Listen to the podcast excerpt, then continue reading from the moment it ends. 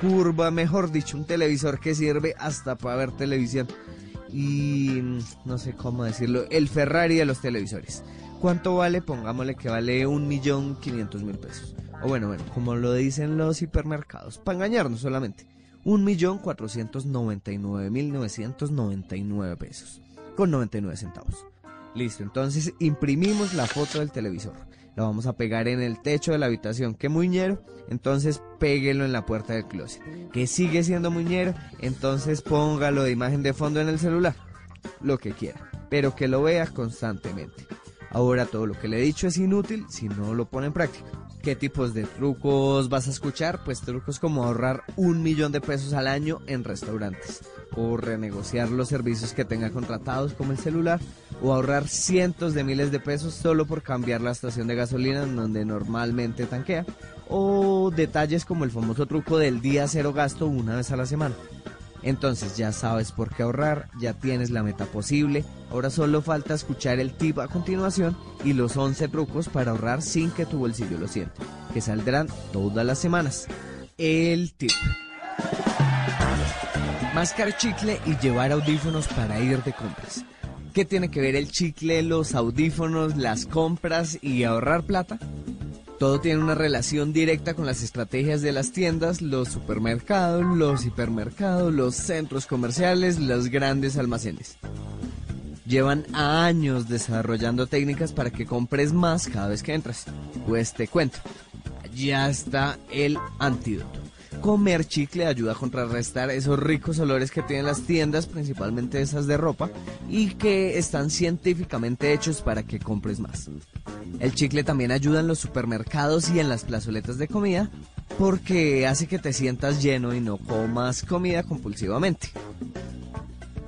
Por el lado de los audífonos hará que no le prestes atención a la música de las tiendas, diseñada para que te relajes, te quedes más tiempo en el local y obvio, gastes más. Entonces, a comer chicle y a usar audífonos cada vez que vayas para el centro comercial.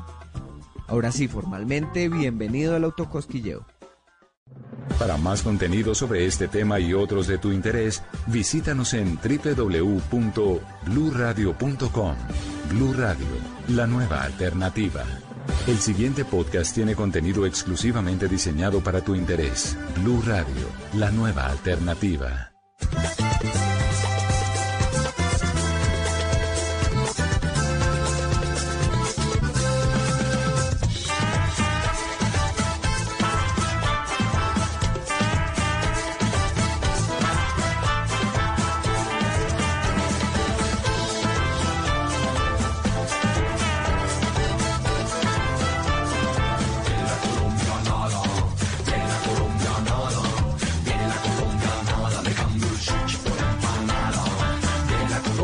Ahora el turno es para hablar de las cosas que uno hace en la oficina, las colombianadas laborales.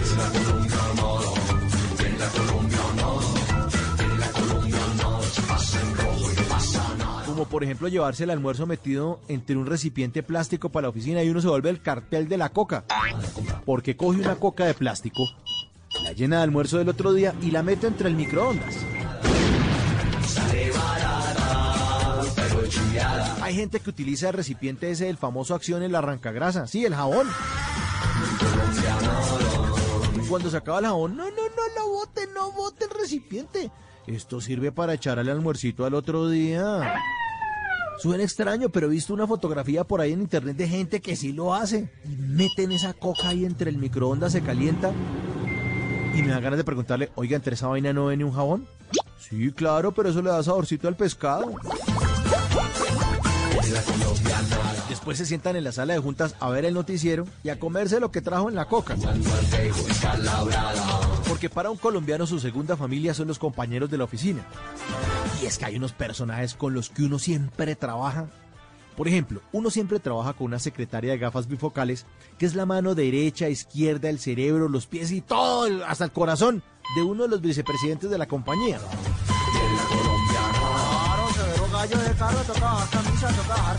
Uno siempre trabaja con un mensajero que llega los lunes a montársela a los hinchas del otro equipo. Uy, muchacho, ya ganó Santa Fe, uy, ganó el Nacional, uy, el Atlético, uy, la, uy. Siéntese a trabajar, hermano. Uy, no, muchacho, ya les metimos 2-0.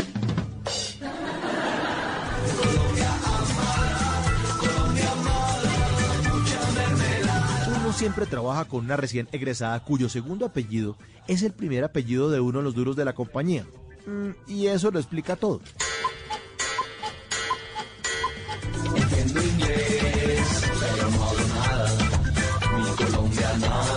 Uno siempre trabaja con un tipo calzón, que le pone apodos a todo el mundo. No, peluca. Entonces, ¿qué cara yegua? ¿Qué se dice Harry Potter?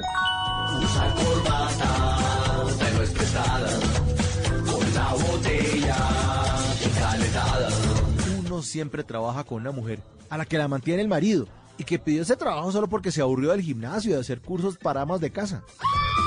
Uno siempre trabaja con un tipo flaquito de gafas que trabaja en el departamento de sistemas y que uno le paga una platica extra para que le actualice el antivirus de la casa.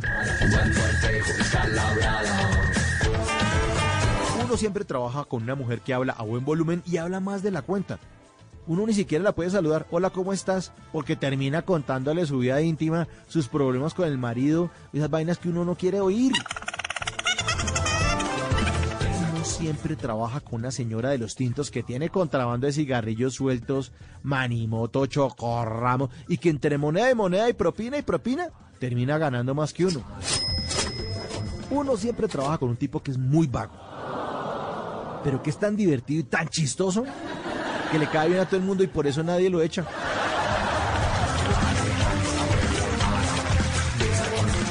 Y el colombiano que se respete siempre le ha tocado trabajar con una ejecutiva de ventas que nunca cumple con la empresa, pero como que cumple con todas las metas de facturación del jefe de ella.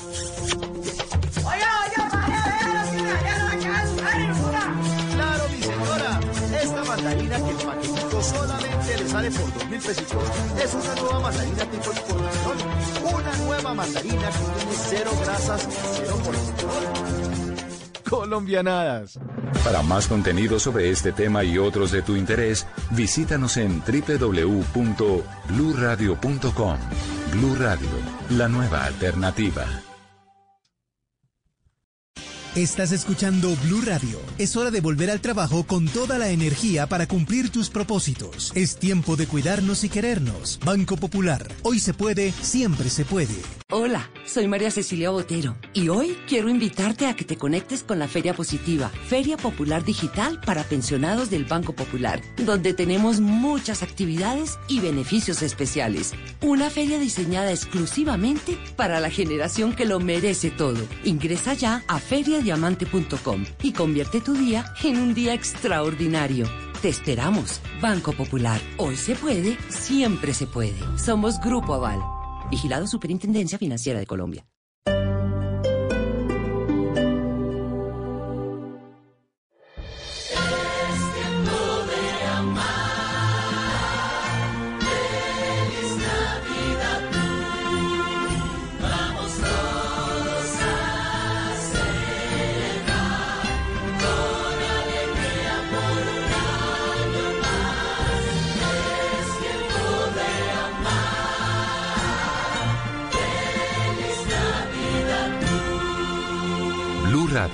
La nueva alternativa. La Federación de Aseguradores Colombianos, Fase Colda, premia cada año a los periodistas que se destacan por sus contribuciones a la comprensión de los riesgos a los que se ven expuestos los colombianos y al entendimiento de cómo los seguros llevan protección y respaldo ante esos riesgos. A continuación presentamos la categoría de radio. Este año, Blue Radio se enorgullece en recibir el premio Fase Colda al Periodismo de Seguros 2020 por su programa Mañanas Blue, cuando Colombia está al aire. El ganador es Camila Zuluaga. Lo que debes saber sobre los arriendos en Colombia. Mucha gente tiene arrendado su inmueble con un seguro. Doctor Gómez Martínez de Fasecolda, ¿qué van a hacer las aseguradoras en este caso? Hay que mirar caso por caso y yo creo que en eso las compañías de seguros van a ser suficientemente flexibles. Un importante reconocimiento a la veracidad y oportunidad en la información en medio de la pandemia que queremos compartir con nuestros oyentes. Gracias. Mañanas Blue, cuando Colombia está al aire.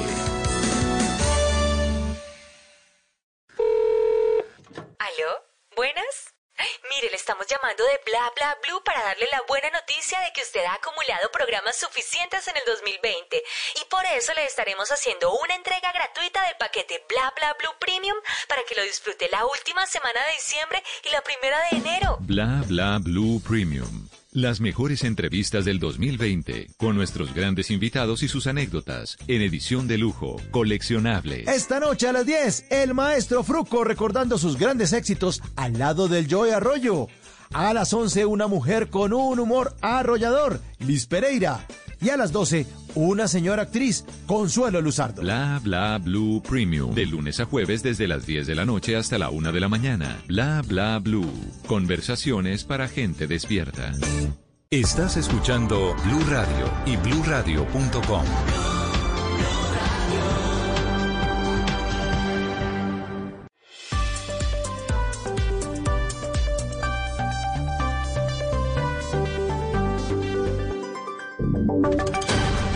Voces y sonidos de Colombia y el mundo en Blue Radio y bluradio.com, porque la verdad es de todos. 4 de la tarde, 10 minutos. Gracias por seguir conectados con Blue Radio. De cara a las elecciones de 2022, el senador Gustavo Petro se reunió con el vicepresidente del gobierno español, Pablo Iglesias, en busca de alianzas progresistas. Las reacciones a este encuentro, Michel Quiñones. A través de su cuenta de Twitter, Pablo Iglesias, vicepresidente de Derechos Sociales del Gobierno de España, dijo que fue un placer poder charlar con Gustavo Petro sobre la situación internacional. Lo calificó como un protagonista clave del cambio progresista que está en marcha en América Latina.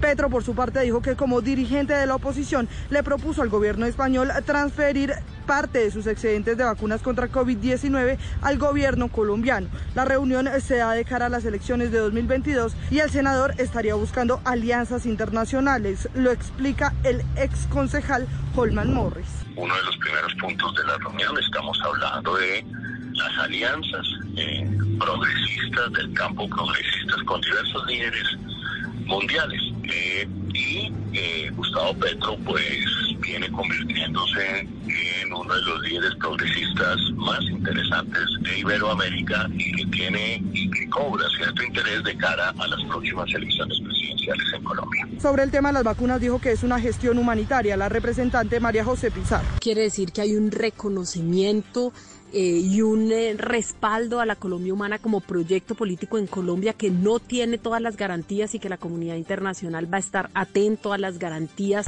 El representante del Centro Democrático, Juan David Vélez. Es la coincidencia de la ideología socialista que tanto daño le ha hecho a los pueblos latinoamericanos. Se espera la respuesta del gobierno sobre la petición hecha por Gustavo Petro. 4 de la tarde y 12 minutos. Después de más de cinco meses de demoras, el 99% de los médicos residentes de Colombia recibieron su pago por parte del gobierno por el servicio que hacen en los hospitales en tiempos de pandemia. Juan David Ríos.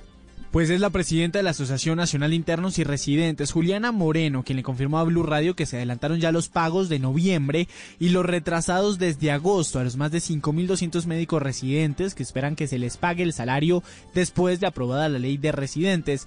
Durante cinco meses se presentaron demoras en diferentes municipios o por falta de documentación o por errores de registro. Sin embargo, el gobierno ya adelantó todos los pagos que quedaban pendientes. Un 99% de los médicos residentes ya recibieron a la fecha su pago. De igual forma, queda una pequeña cantidad que siguen esperando soluciones desde la contratación con las universidades. Y a las 4 y 13 minutos hablamos de las noticias internacionales. Vamos a Estados Unidos porque hace pocos minutos habló el presidente electo Joe Biden. Dice que el plan de vacunación de Trump se está quedando muy atrás y este plan sobre el COVID-19, ¿qué más dijo?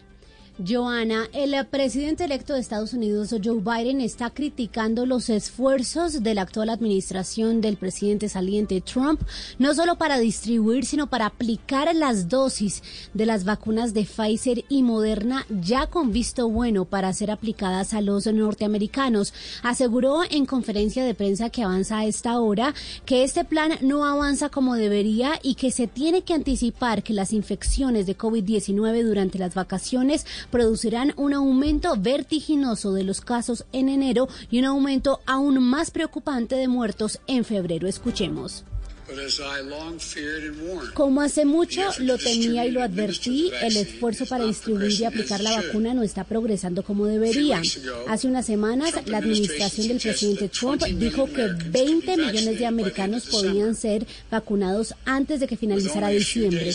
Con pocos días que quedan de este mes, solo se han vacunado algunos millones de americanos. De esta manera critica una vez más al presidente Donald Trump y su plan de vacunación y pidió a todos los estadounidenses que usen el tapabocas.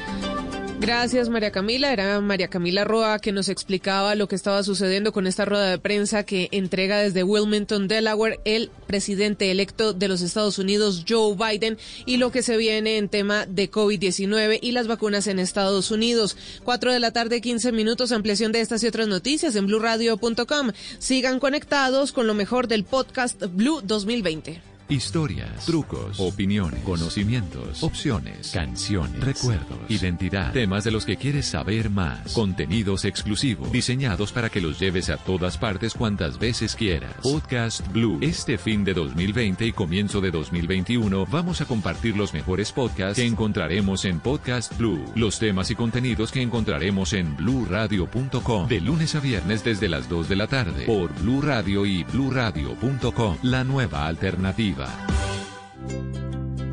¿Qué es ser mamá? Ser mamá es enseñar. Es ser el centro, el comienzo y el final de la familia. Es hacer cada momento especial. Es unir las generaciones y pasar el legado. Tal como hace mucho tiempo, ella te lo pasó a ti. Super Arepa. La harina para hacer arepas de las super mamás. Trabajamos pensando en usted. Te cuento que tiene claro una entidad de salud en modo PRAS. Recibe reporte de los ciudadanos, lo asesora, vive pendiente de él o ella y le hace seguimiento a esa persona y a sus contactos. Les recuerda que aislarse es vital y reportar cualquier caso sospechoso o confirmado. De cada ciudadano depende salir adelante. Seamos solidarios, aislémonos, exageremos el cuidado, rompamos la cadena de contagio. En tu EPS somos como un familiar que está pendiente de ti, los tuyos y tus contactos. Ayúdanos. Prescribimos el aislamiento temprano a los pacientes desde que son sospechosos y hacemos seguimientos a los casos y contactos. La salud se reactiva si reaccionamos con aislamiento y reporte. Que vivan las entidades de salud que tienen claro el modo PRAS.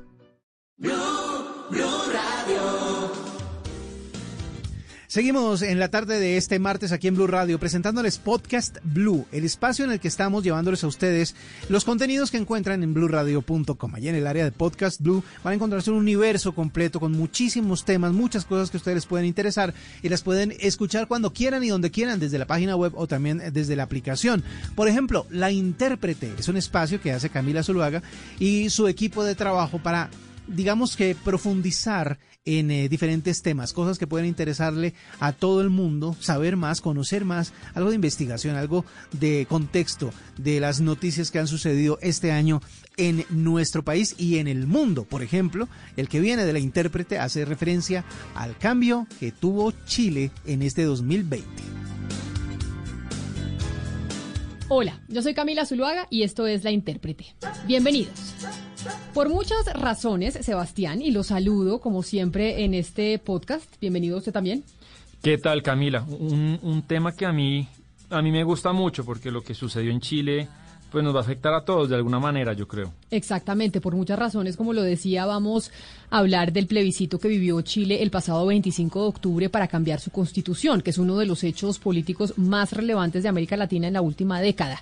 El apruebo ganó por una mayoría muy grande, 5.885.721 votos, que son el 78,27%, frente al 21,73% del rechazo. Cuatro de cada cinco chilenos quieren dejar atrás la constitución de 1980, que fue promulgada por la dictadura de Augusto Pinochet. Sí, Camila, y digamos que el pueblo habló claramente, pero hay que decirle también a la gente que, faltan muchos pasos, ¿no? Este es el primero de muchos pasos. Pero si con esta votación, Camila, el proceso tendrá gasolina y legitimidad suficiente para diseñar pues cambios radicales o cambios muy diferentes a lo que había.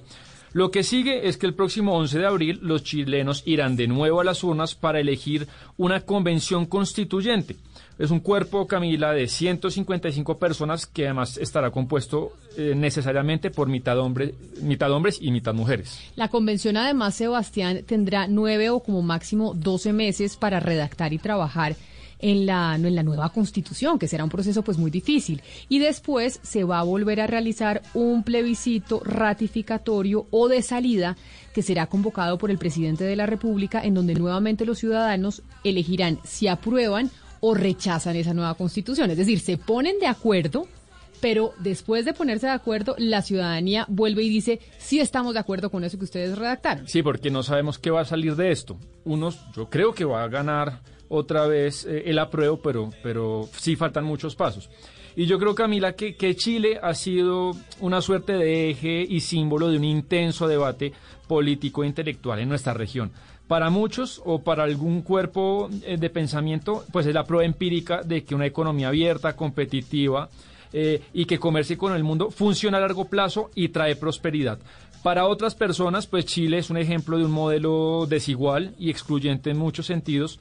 En cualquier caso, ha sido yo creo que Chile un modelo de desarrollo muy diferente, muy distinto a que han vivido la mayoría de países de la región. Sí, y eso es lo que en parte la mayoría de los chilenos quiere cambiar, Sebastián, y no se puede desconocer. Más del 70% de la población dijo queremos cambiar porque sabemos que este fue un plebiscito que fue fruto de las largas e intensas manifestaciones que se detonaron hace casi un año, el 18 de octubre del 2019, aunque el contexto histórico también es importante. Pero a mí me parece importante también decir lo siguiente, y es esas manifestaciones en las calles, esa gente que llenó las calles de Santiago de Chile, pues salieron ahora a las urnas y demostraron que sí eran la mayoría de los, de los ciudadanos los que querían un cambio. Pero como vamos a hablar de la historia, repasemos antes, Sebastián, cuál fue el origen y el ambiente intelectual y político que le dio vida a la constitución de Augusto Pinochet en 1980, que es la que quieren cambiar hoy. Sí, Camila, y yo creo que eso va a ocurrir, esa constitución se va a derogar. En 1970 pues recordemos que ganó las elecciones Salvador Allende. Y él fue el primer presidente socialista en la historia que llegó al poder eh, de manera democrática durante la Guerra Fría. Siempre un presidente socialista llegó por un golpe de Estado o por la fuerza. Él lo hizo pues por las urnas.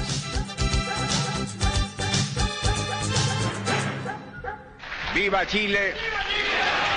¡Viva Latinoamérica unida! Hay jóvenes viejos y viejos jóvenes, y en estos me ubico yo. Esos jóvenes viejos no se preguntan cuántas viviendas faltan en nuestros países, y a veces ni en su propio país. Hay muchos médicos que no comprenden que la salud se compra y que hay miles y miles y miles de hombres y mujeres en América Latina que no pueden comprar la salud. Y Camila, pues Allende, él siempre lo dijo, llegó con un ánimo reformador. Pero años después, en 1973, pues hubo una durísima crisis económica que desembocó en una hiperinflación del 600%, los salarios reales se fueron al piso y todo eso provocó un ambiente social y político de muchísima tensión. Claro, es que en ese ambiente pues se creó un complot entre las Fuerzas Armadas y los políticos que además fueron secundados por los Estados Unidos, por Henry Kissinger y Nixon y la CIA, quienes tenían toda la determinación de evitar el avance del socialismo en América Latina, porque estaba el eh, fantasma de Cuba. El 11 de septiembre de 1973 bombardearon y asaltaron la moneda, la Casa de la Moneda, que es como la Casa de Nariño o la Casa Blanca allá en Chile, en donde murió Salvador Allende. Y todo terminó con una junta militar que fue presidida por Augusto Pinochet al frente del Poder Ejecutivo chileno y que fue aceptada por el Poder Judicial. Pues Allende se suicidó, pero digamos que lo asesinaron porque lo acorralaron. Yo creo que es más preciso lo asesinaron. Y contrario, Camila, a lo que muchos creen, pues Pinochet y la Junta Militar no es que eran seguidores del libre mercado y de una economía abierta. Ellos llegaron, y, y a mí me gustaría explicar esto, que lo que se conoce como los Chicago Boys, no sabían muy bien qué hacer y había un texto que se llama El ladrillo, que lo redactaron unos Chicago Boys, unos estudiantes que hicieron un convenio entre la Universidad Católica y la Universidad de Chicago, y los militares cogieron ese texto y lo, usaron para que Chile cogiera esas ciertas reformas, pero no es que los, los militares fueran neoliberales. Eso fue lo que ocurrió.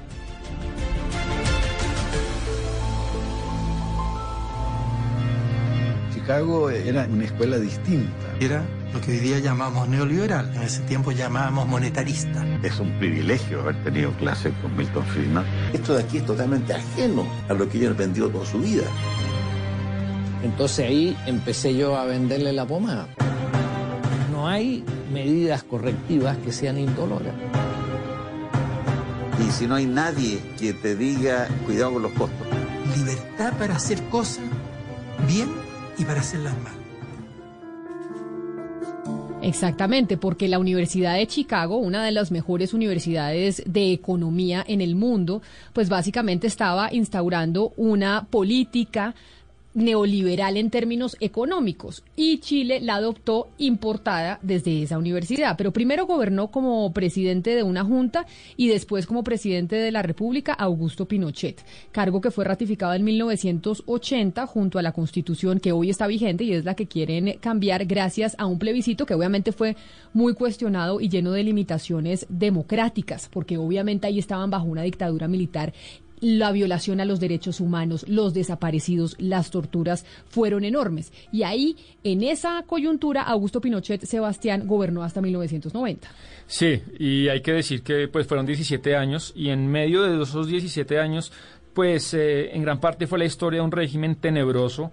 Este régimen dejó más de 40.000 víctimas entre fusilamientos, desapariciones, torturas y detenciones arbitrarias. Fue una época oscura para la democracia en Latinoamérica, pero digamos que eh, fue algo que pasó en toda la región. Digamos, la región estuvo plagada en esas décadas de dictaduras militares, no fue el único sitio donde ocurrió. Exactamente, su vecino Chile tuvo también una dictadura militar eh, tenebrosa, Brasil, y todo esto con la complicidad del, eh, gobierno norteamericano, porque está demostrado ya con papeles desclasificados del gobierno gringo que efectivamente ellos apoyaron este El Plan Cóndor, ¿no? Se llamaba. Exactamente, que ellos eh, apoyaron estas dictaduras y apoyaron estos golpes de Estado. Pero desde entonces hay que reconocer una cosa, y es que mm, Chile ha vivido 30 años de democracia ininterrumpida y que ha gozado de un crecimiento económico que es notable en la región. Chile siempre se ha visto como el referente de América Latina en términos económicos. Uno redujo la pobreza en un 50%, de un 50% a menos del 10% y tiene con Uruguay el Producto Interno Bruto per cápita más alto de la región. Además,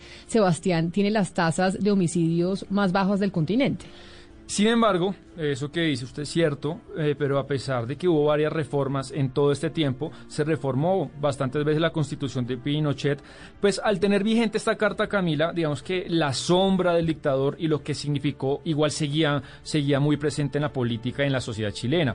Esto también creo que se trata también de una deuda y un debate histórico y moral, pues que nunca se terminó de cerrar.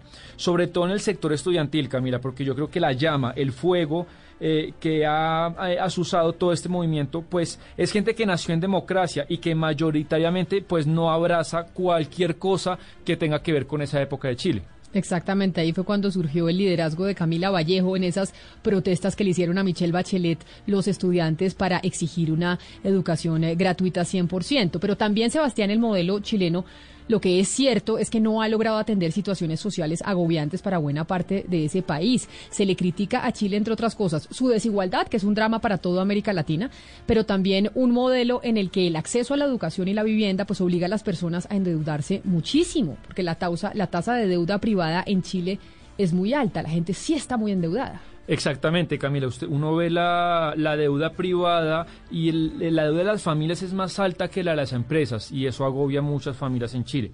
Y estas manifestaciones que estallaron hace un año, pues fueron, yo creo que no fueron cosa de un día fueron producto de un debate intelectual, especialmente en las universidades que se dio durante muchísimos años. Un sector político y académico que tenía mucha voz, yo creo que vino discutiendo eso y la llamarada se terminó de prender, pero esto no fue de un día para otro. Hace un año nosotros aquí en La Intérprete también, cuando hablábamos de las manifestaciones en Chile, hicimos un podcast al respecto.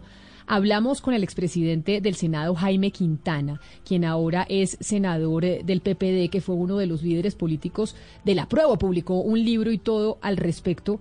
Y esto fue lo que nos dijo hace un año exactamente sobre esas manifestaciones. Porque las medidas que ha adoptado el gobierno del presidente Piñera, como el estado de emergencia, como la ley de seguridad del Estado, como toque de queda, eran medidas, ¿no cierto?, represivas que tenía la dictadura.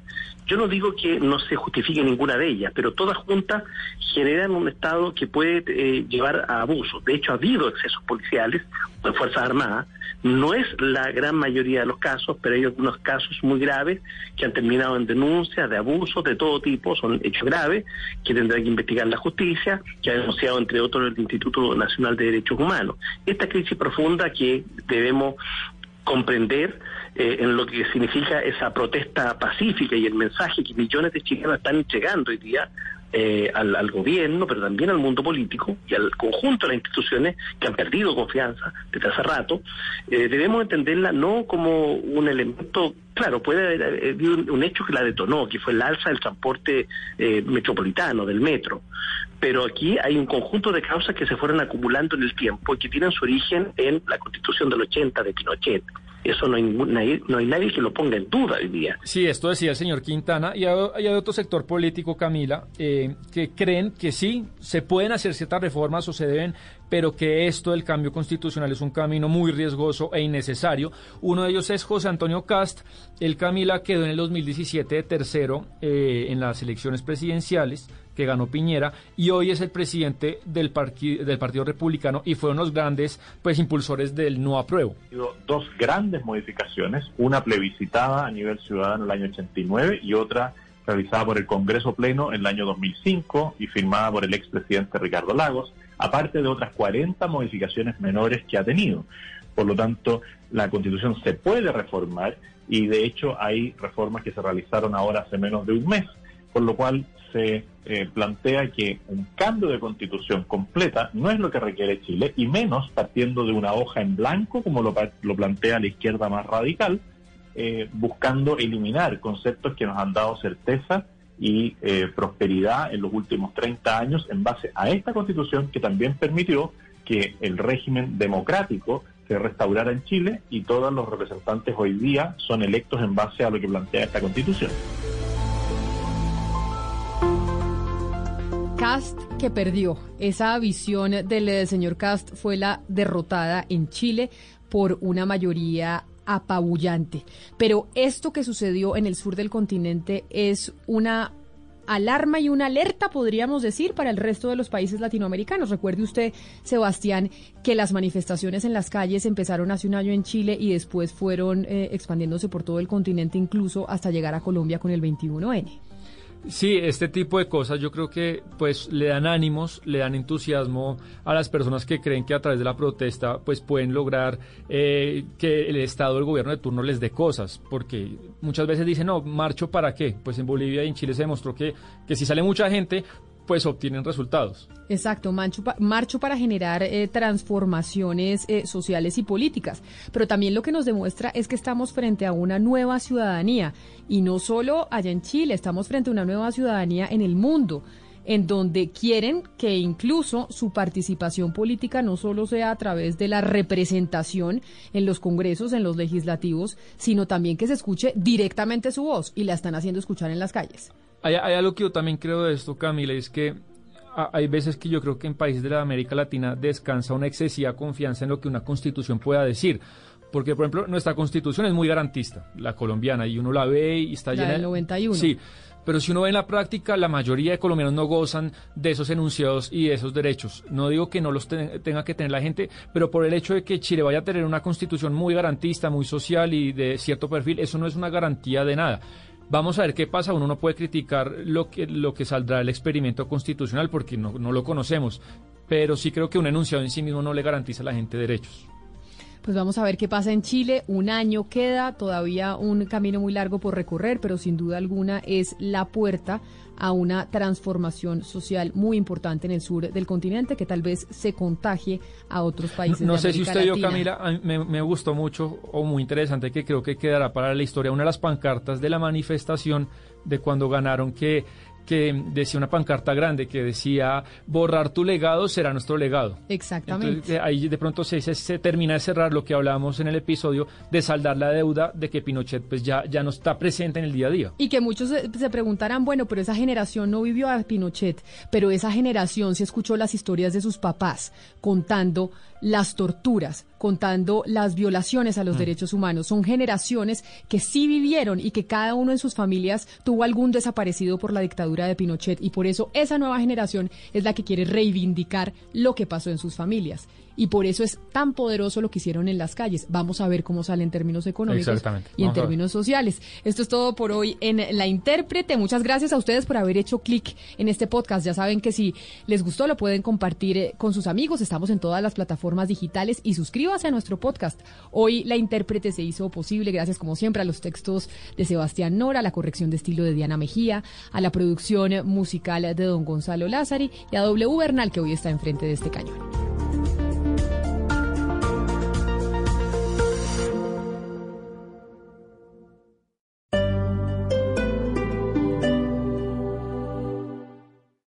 Esta es Blue Radio. Sintonice Blue Radio en 89.9 FM y grábelo desde ya en su memoria y en la memoria de su radio. Blue Radio, la nueva alternativa.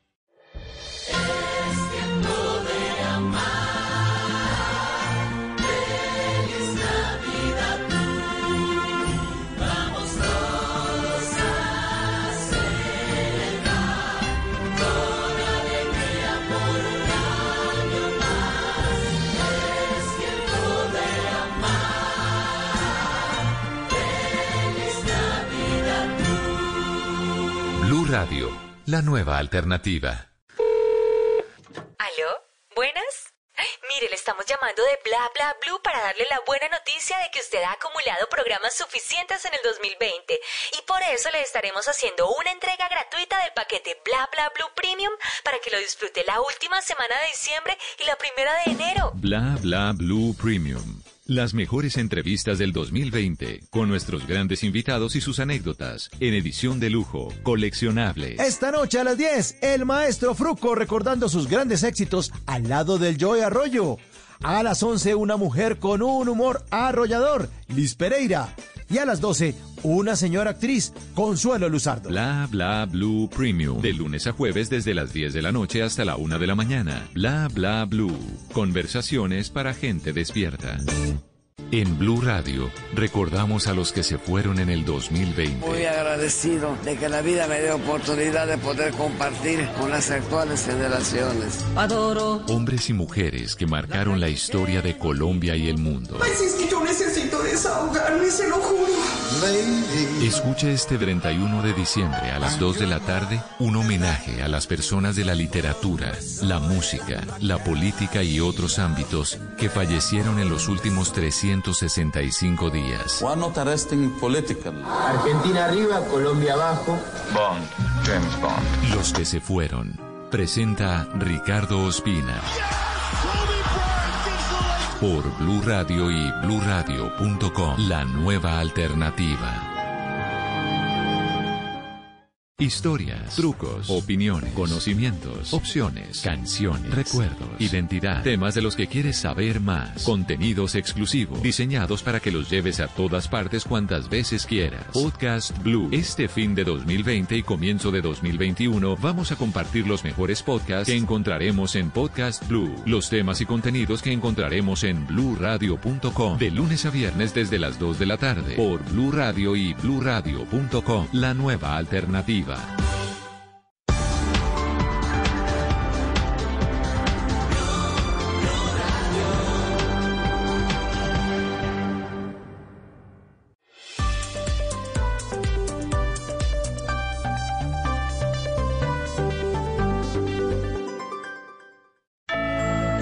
Con amor, paz y mucha prosperidad. En esta Navidad, Café Águila Roja. Informa la hora. Ya son las 4 de la tarde y 38 minutos en Blue Radio. Felicidad es todo aquello que se brinda sin reservas. Una flor, un beso, la ternura del amor. La Navidad que nos hace recordar que la vida es bella, que diciembre es amor. En esta Navidad, Café Águila Roja te acompaña con cariño. La gente ya no cree cuando le dicen esto. Su opinión es muy importante para nosotros. Así es, opinas y no pasa nada. Nosotros vamos a cambiar eso. Ahora, tu opinión es muy importante para recibir bonos en entradas a cine, comida, ropa, almacenes de Ingresa ya a chl.com.co e inscríbete gratis. CHL, nos das tu opinión. Nosotros te damos beneficios. ¿Qué, ¿Qué tiene claro hoy un emprendedor? El modo PRAS. Es clave practicar el distanciamiento físico y el aislamiento temprano si tengo síntomas. Que exagerar protocolos es la norma. Que ante cualquier caso sospechoso o confirmado hay que llamar urgente a la EPS o al 192 y aislarnos, sobre todo aislarnos. Y responder al seguimiento siempre, estar atento al llamado, no bajemos la guardia, exageremos los protocolos. El negocio solo se reactiva si reaccionamos con aislamiento y reporte. Que vivan los emprendedores que tienen claro el modo PRAS.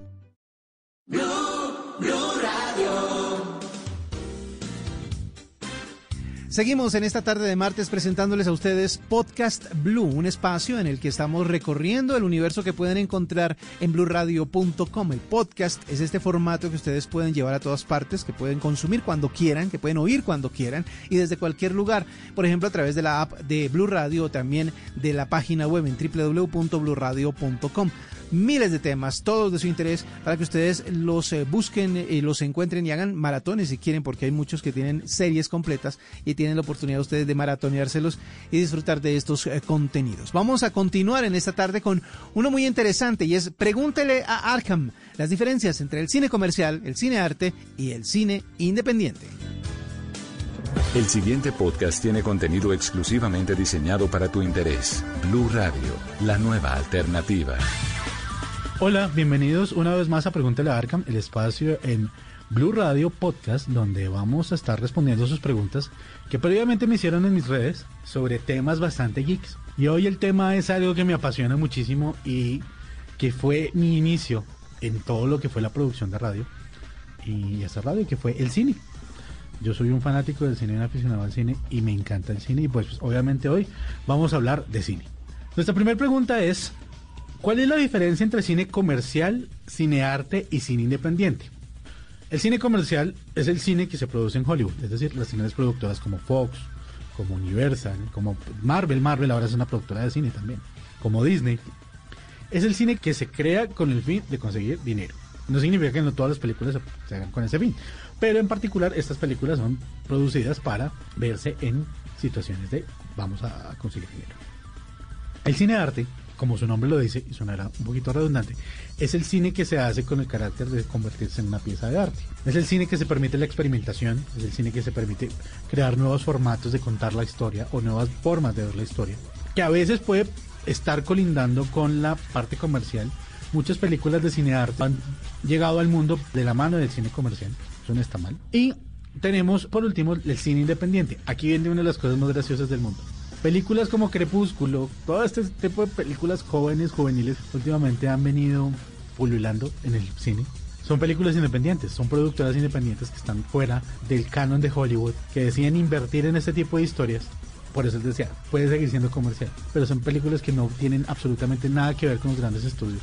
Por eso muchas veces tienen que ser películas de bajo presupuesto y pues terminan siendo unos éxitos comerciales que les garantiza pues al estudio recuperar toda la inversión que hicieron. Pero principalmente esas son las diferencias. El cine comercial está producido por los grandes estudios para producir millones de dólares. El cine arte son películas que se permiten experimentar y crear nuevos formatos y nuevas formas de contar y ver el cine. Y el cine independiente es la producción de cine por empresas que están por fuera de los grandes productores de Hollywood. La siguiente pregunta es, ¿cuál es la diferencia entre gusto y calidad de una película? Vamos a hacer un ejercicio personal cada uno y es, recuerde cuál es una película que a usted le guste mucho, pero que sea muy mala en el cine. Entonces supongamos que esa película que a usted le gusta, a usted le gusta por alguna razón, es decir, le gustó la historia, le gustó el protagonista, le gustó la protagonista, le parece muy chistosa. Vamos a hacer un ejercicio de historia. Una película como Despedida de soltero, protagonizada por Tom Hanks, eso fue en 1984. Yo tenía cuatro años y es una película que todavía me gusta. Es una película para adultos, que la historia es bastante tonta y es muy sencilla. Es la historia de una despedida de soltero de un conductor de un bus de un colegio católico, donde la novia y sus amigas terminan involucradas porque quieren saber qué fue lo que pasó en la despedida de soltera. La despedida de soltera es absurdamente loca, es decir, hasta hay burros. Con eso les cuento todo. Si hay una forma que puedan ver esa película, esa película muy vieja y yo estoy seguro que Tom Hanks la detesta porque la película es mala, esa película es mala, pero a mí me gusta. Entonces hagan ese mismo ejercicio con una película que les guste, pero que no tenga calidad. Entonces ahí es donde se radica la diferencia. La calidad de la película la puede dar el casting, la puede dar la producción, la puede dar la historia, la puede dar el guion, la puede dar la dirección, pero el gusto se lo da es la persona que la ve. En últimas, muchas películas muchas veces son de una calidad excelente, pero no a todo el mundo le va a gustar. Un ejemplo muy claro, El abrazo de la serpiente. El abrazo de la serpiente es una película increíblemente bien hecha. Es una película con todos los detalles de producción que la hacen increíble. Casi nadie se la aguanta en cine. Cuando es nominada al Oscar, que la gente la empieza a ver, y es cuando la gente dice, hey, sí, hay que verla, pero la vez más como por la necesidad de verlos.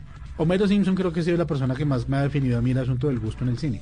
El cine para mí es un escape de mi vida personal cuando tengo problemas. Yo reviso hasta el inodoro. Si ustedes vieron Arma Mortal, hay una escena donde hay un inodoro con una bomba. Homero Simpson lo decía. Yo llegué a un punto donde ya empecé a revisar si los inodoros tienen una bomba. Pero en eso consiste el gusto. El gusto es lo que a usted le guste y la calidad, pues obviamente se lo da un sinfín de detalles. Pero sigue siendo un concepto muy subjetivo. ¿Cómo es que llegan películas tan malas a ser hechas? Nadie en la mitad de un rodaje dice, esto está como mal. Aquí venimos a un punto muy claro y es toda la producción de la película cae como en cuatro núcleos muy grandes. Está el equipo de producción, las personas que buscan qué persona tiene que hacer cada cosa. Entonces, por ejemplo, voy a buscar la persona que va a hacer la carpintería, voy a ser la persona que va a buscar las luces, voy a ser la persona que va a buscar el, catering, voy a ser la persona que va a hacer el vestuario, sí. Están los guionistas, que son las personas que están a escribir la historia y los diálogos. Está el director, que es el que coge toda la visión de todas estas cosas y las reúne. Y están los productores ejecutivos, que son los que ponen el dinero. Vamos a buscar la película más mala de John Travolta. Él protagonizó una película que se llamó Battlefield Earth y fue hecha en el año 2000, o sea, en español se llamó Batalla Final Tierra. Su presupuesto fue de 44 millones más 73 millones y recaudó 29 millones. Es decir, la película fue un fracaso comercial. En esa película todo lo que podía estar mal estuvo mal. Es decir, la dirección estuvo mal, la producción estuvo mal, los diálogos estuvieron mal. Pero como en la producción estaba una persona que trabajaba en la cienciología, pues dijeron, no, pues hagámosla. Entonces vamos al mismo punto. Puede que la película esté mal, pero ya tienen un compromiso y tienen que terminar. Entonces cuando empieza una película, y cuando es una película que son tan malas hechas, pues tienen que terminarla. Pero la decisión ahí recae en muchos factores. Sobre todo la persona que da el dinero. La persona que da el dinero es que dice si se continúa o no se continúa. En últimas es eso. Entonces vamos al punto. La visión del director no dices que el cielo tiene que ser amarillo. A las personas no les va a gustar, pero a mí sí. Entonces es la visión del director. Pero sí, en algún punto alguien del rodaje era, esto es muy malo. Un ejemplo de las personas dicen que las películas son muy malas, pero no es malo para una producción. Es Star Wars. Las personas que trabajaron en producción en Star Wars decían, perdónenme la expresión, ¿qué carajos es esto? Ellos no sabían que estaban haciendo la película, una de las películas que se va convirtiendo en los iconos más grandes de la ciencia ficción y la ópera espacial, porque decían, esto es una basura, esto es una porquería. El equipo de Londres que trabajó en la película. Entonces, puede que se convierta en éxito. Y eso nos da pie a la siguiente pregunta. ¿Cómo sucede que una película que sea muy mala se convierta en algo muy bueno? Me pasó hace poco con Guardianes, que es una película rusa. Esa película lo tiene todo para ser mala. Hay un hombre que se transforma en oso. Y es muy gracioso porque es como la versión de Hulk. Pero resulta que cuando se transforma se le rompen los pantalones y la siguiente escena ya los tiene puestos. Eso se llama error de continuidad en guardarropa. Está otro personaje, el villano, por ejemplo, que el villano es, el villano es absurdo y su plan es absurdo. Están las protagonistas, que son dos mujeres rusas, eso sí preciosas. Las mujeres son perfectas y además que no tienen expresión facial. Si están sonriendo o están tristes, uno no se da cuenta para nada. Pero la película es tan mala, tan mala, que se vuelve un icono por eso precisamente. Uno de los creadores de cine más grandes del mundo, que fue Ed Wood, fue el rey y señor del cine clase B. Si ustedes alguna vez han visto una película de Ed Wood, ven, por ejemplo, un platillo volador, literalmente el efecto donde se ve el cablecito. O sea, ustedes han visto las producciones de niños donde están tratando de hacer como un ataque en la Tierra y ven el planeta y el platillo. Él fue el que se inventó eso. Ed Wood fue el rey de las películas clase B y es una cosa absurda. Pero para los que tenemos el gusto por las películas malas, pues precisamente eso nos gustan, esos detalles sacados de los cabellos, traídos de los cabellos, donde es exagerado absolutamente todo, eso es lo que nos gusta a nosotros de estas películas.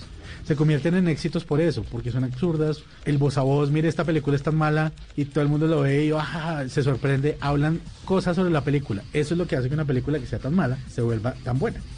La siguiente pregunta es, ¿podrías explicar los diferentes tipos de premios que hay y las diferencias entre ellos? Los Globos de Oro, los Emmys, los Oscars.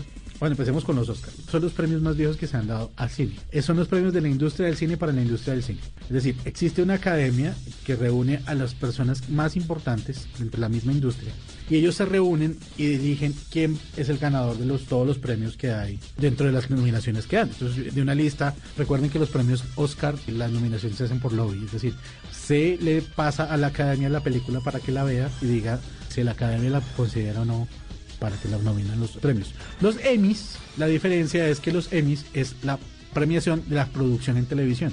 Entonces, todas las producciones, recuerden que también hay cine para televisión. Entonces, eh, la producción de todo lo que es televisión lo mismo, se reúne una cantidad de gente, decide qué personas son las que merecen ganar. Y los Globos de Oro son premios que da la prensa. Son premios que la prensa está dando para precisamente todo lo que se vio durante el año en producción audiovisual pero tiene una cosa interesante, es toda la prensa extranjera, no es la prensa nacional, es toda la prensa de extranjera los que producen los Globos de Oro. Entonces, en resumen, estos son los tres grandes premios que se dan en el cine. Ah, no, me faltaron los Raspberries, que son los anti-Oscar. Son los premios que se le dan a las películas que han sido más malas en toda la historia. De hecho, creo que la única que ha ido a recoger un premio fue Sandra Bullock.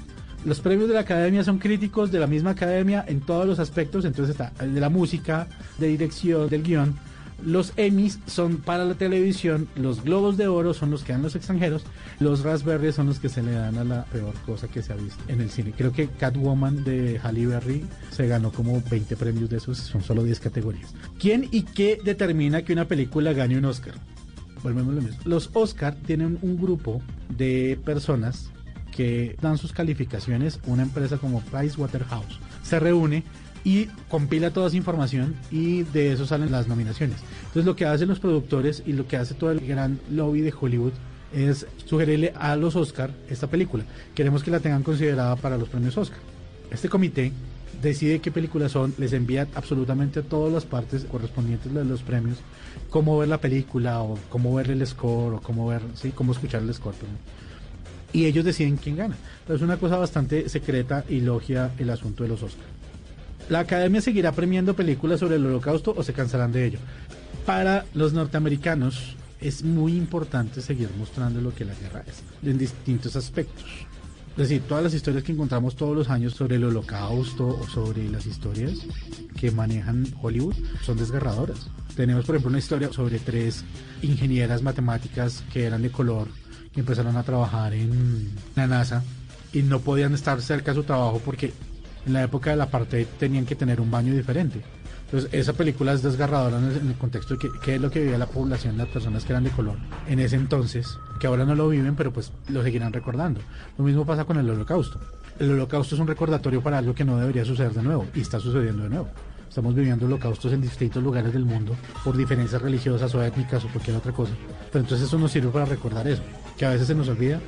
Para el cine son cosas desgarradoras. Y sobre todo es eso, es un buen actor el que logre transmitir esas emociones, pues obviamente seguirán siendo historias atractivas para los Oscars. Pero quien las siga produciendo, vamos al punto. Las películas de los Oscars son películas comerciales. La mayoría de películas son producidas para ganar dinero. Y si el holocausto sigue siendo un tema atractivo, pues las seguirán haciendo. La siguiente pregunta me parece muy interesante. ¿Por qué es tan difícil que una película de terror gane un premio Oscar? Porque nunca se ha caracterizado por tener un guion bastante complejo, si de ser honesto. Uno de los primeros atractivos que tiene que tener una película es un guion. La complejidad de un guion lo da todo. Pero si estamos haciendo una película de terror, ¿cuál es la característica principal del terror? Asustarnos. Es más lo visual que el guion.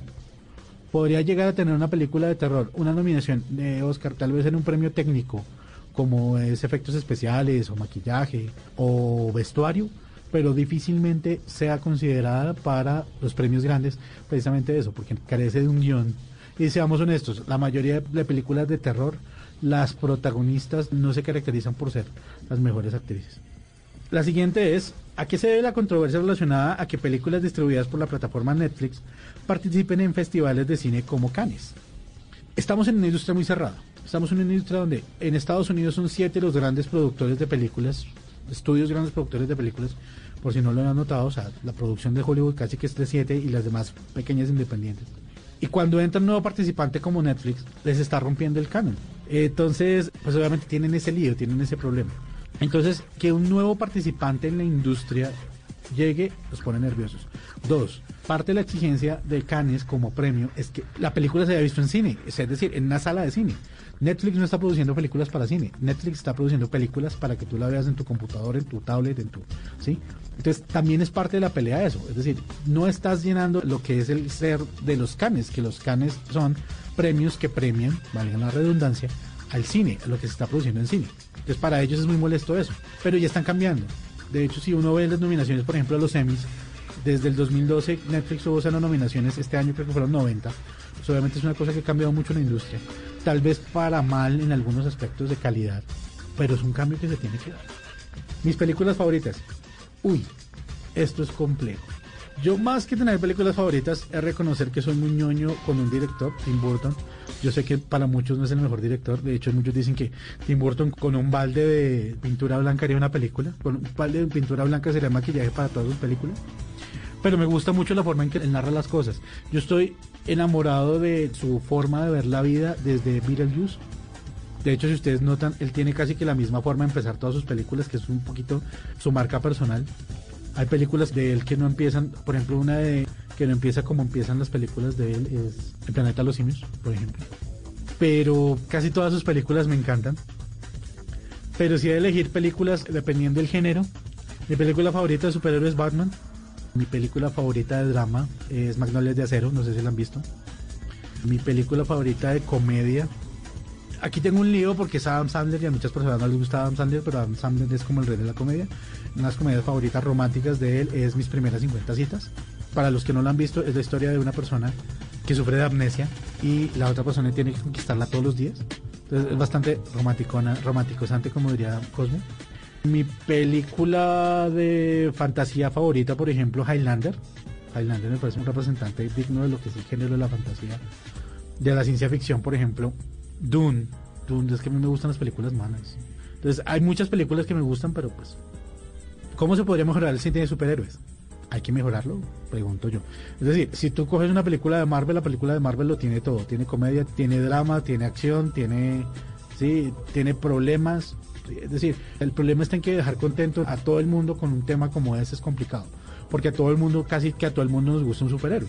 Entonces quisiéramos verlo lo más fiel representado, pero pues no podemos verlo con toda su extensión. Lo mismo en la producción de películas. La producción de películas es complicado porque es, porque es traducir de un lenguaje al otro. Si es por DC, uy. DC tiene un problema y es que está tratando de meter toda la fuerza, es decir, no nos está dando un personaje previo, sino nos está metiendo todos a la misma fuerza y de pronto puede ser un problema. Tanto así que se han entrado como a, a mencionar, por ejemplo, que Batman va a reemplazarlo otro actor. Pero realmente digo yo, ¿qué habría que mejorarlo? Eso es un análisis personal de cada persona, es decir, ¿qué es lo que no te gustó de la película? ¿No te gustó la acción? ¿No te gustó la comedia? ¿No te gustó? ¿Qué fue lo que no te gustó realmente del género de superhéroes? Yo, en cuanto a ese tema, admiro la forma en que son capaces de traducir, es decir, de hacer una adaptación con todos los elementos que tiene un cómic. Sea el cómic que uno sea, uno puede encontrar chistes en un cómic de Batman que es súper oscuro, puede encontrar en una película como Spawn, que fue un- una adaptación, eh, pero ve uno todos los detalles que tenían en el cómic.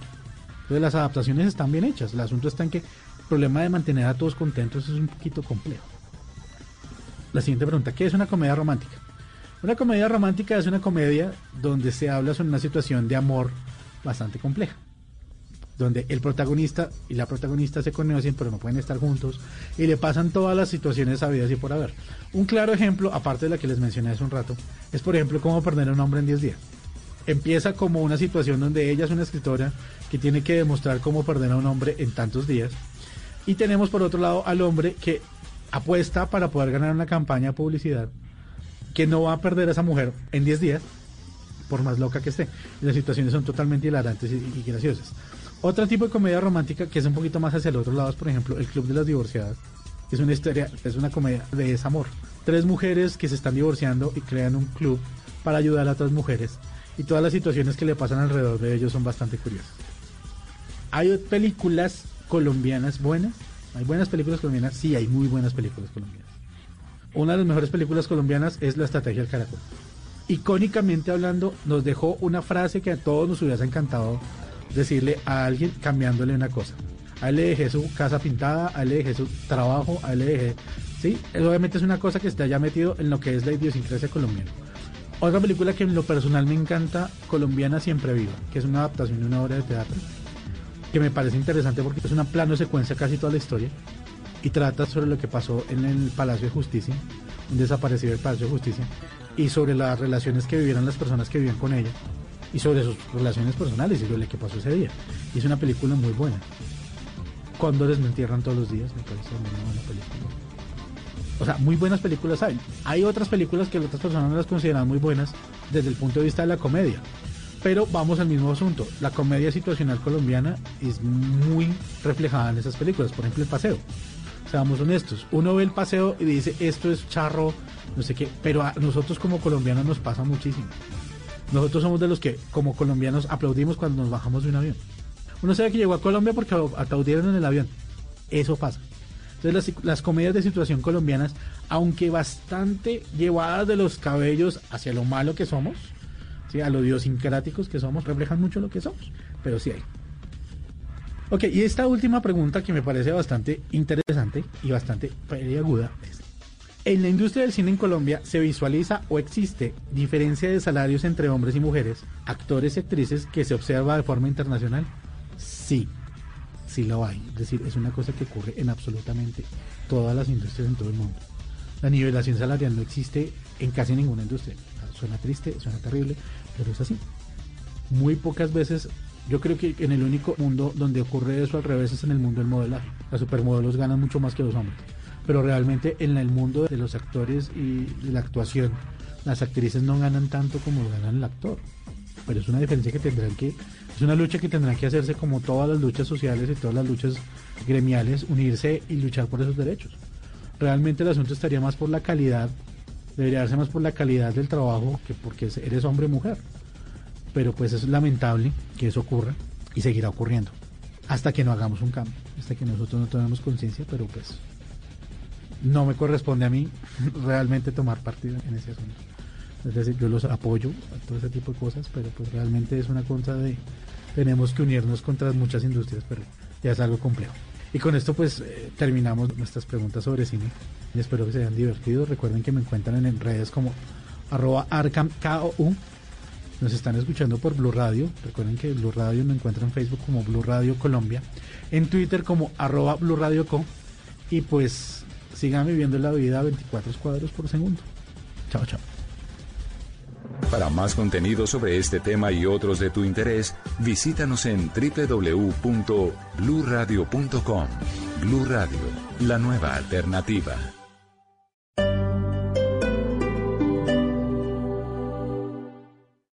Esta es Blue Radio. Sintonice Blue Radio en 89.9 FM y grábelo desde ya en su memoria y en la memoria de su radio. Blue Radio, la nueva alternativa.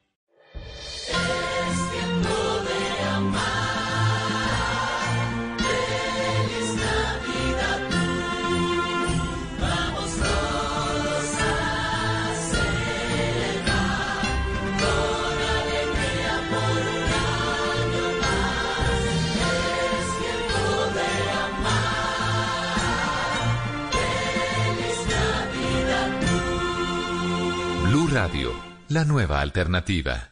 En Blue Radio recordamos a los que se fueron en el 2020. Muy agradecido de que la vida me dé oportunidad de poder compartir con las actuales generaciones. Adoro. Hombres y mujeres que marcaron la historia de Colombia y el mundo. Ay, si es que yo necesito desahogarme, se lo juro.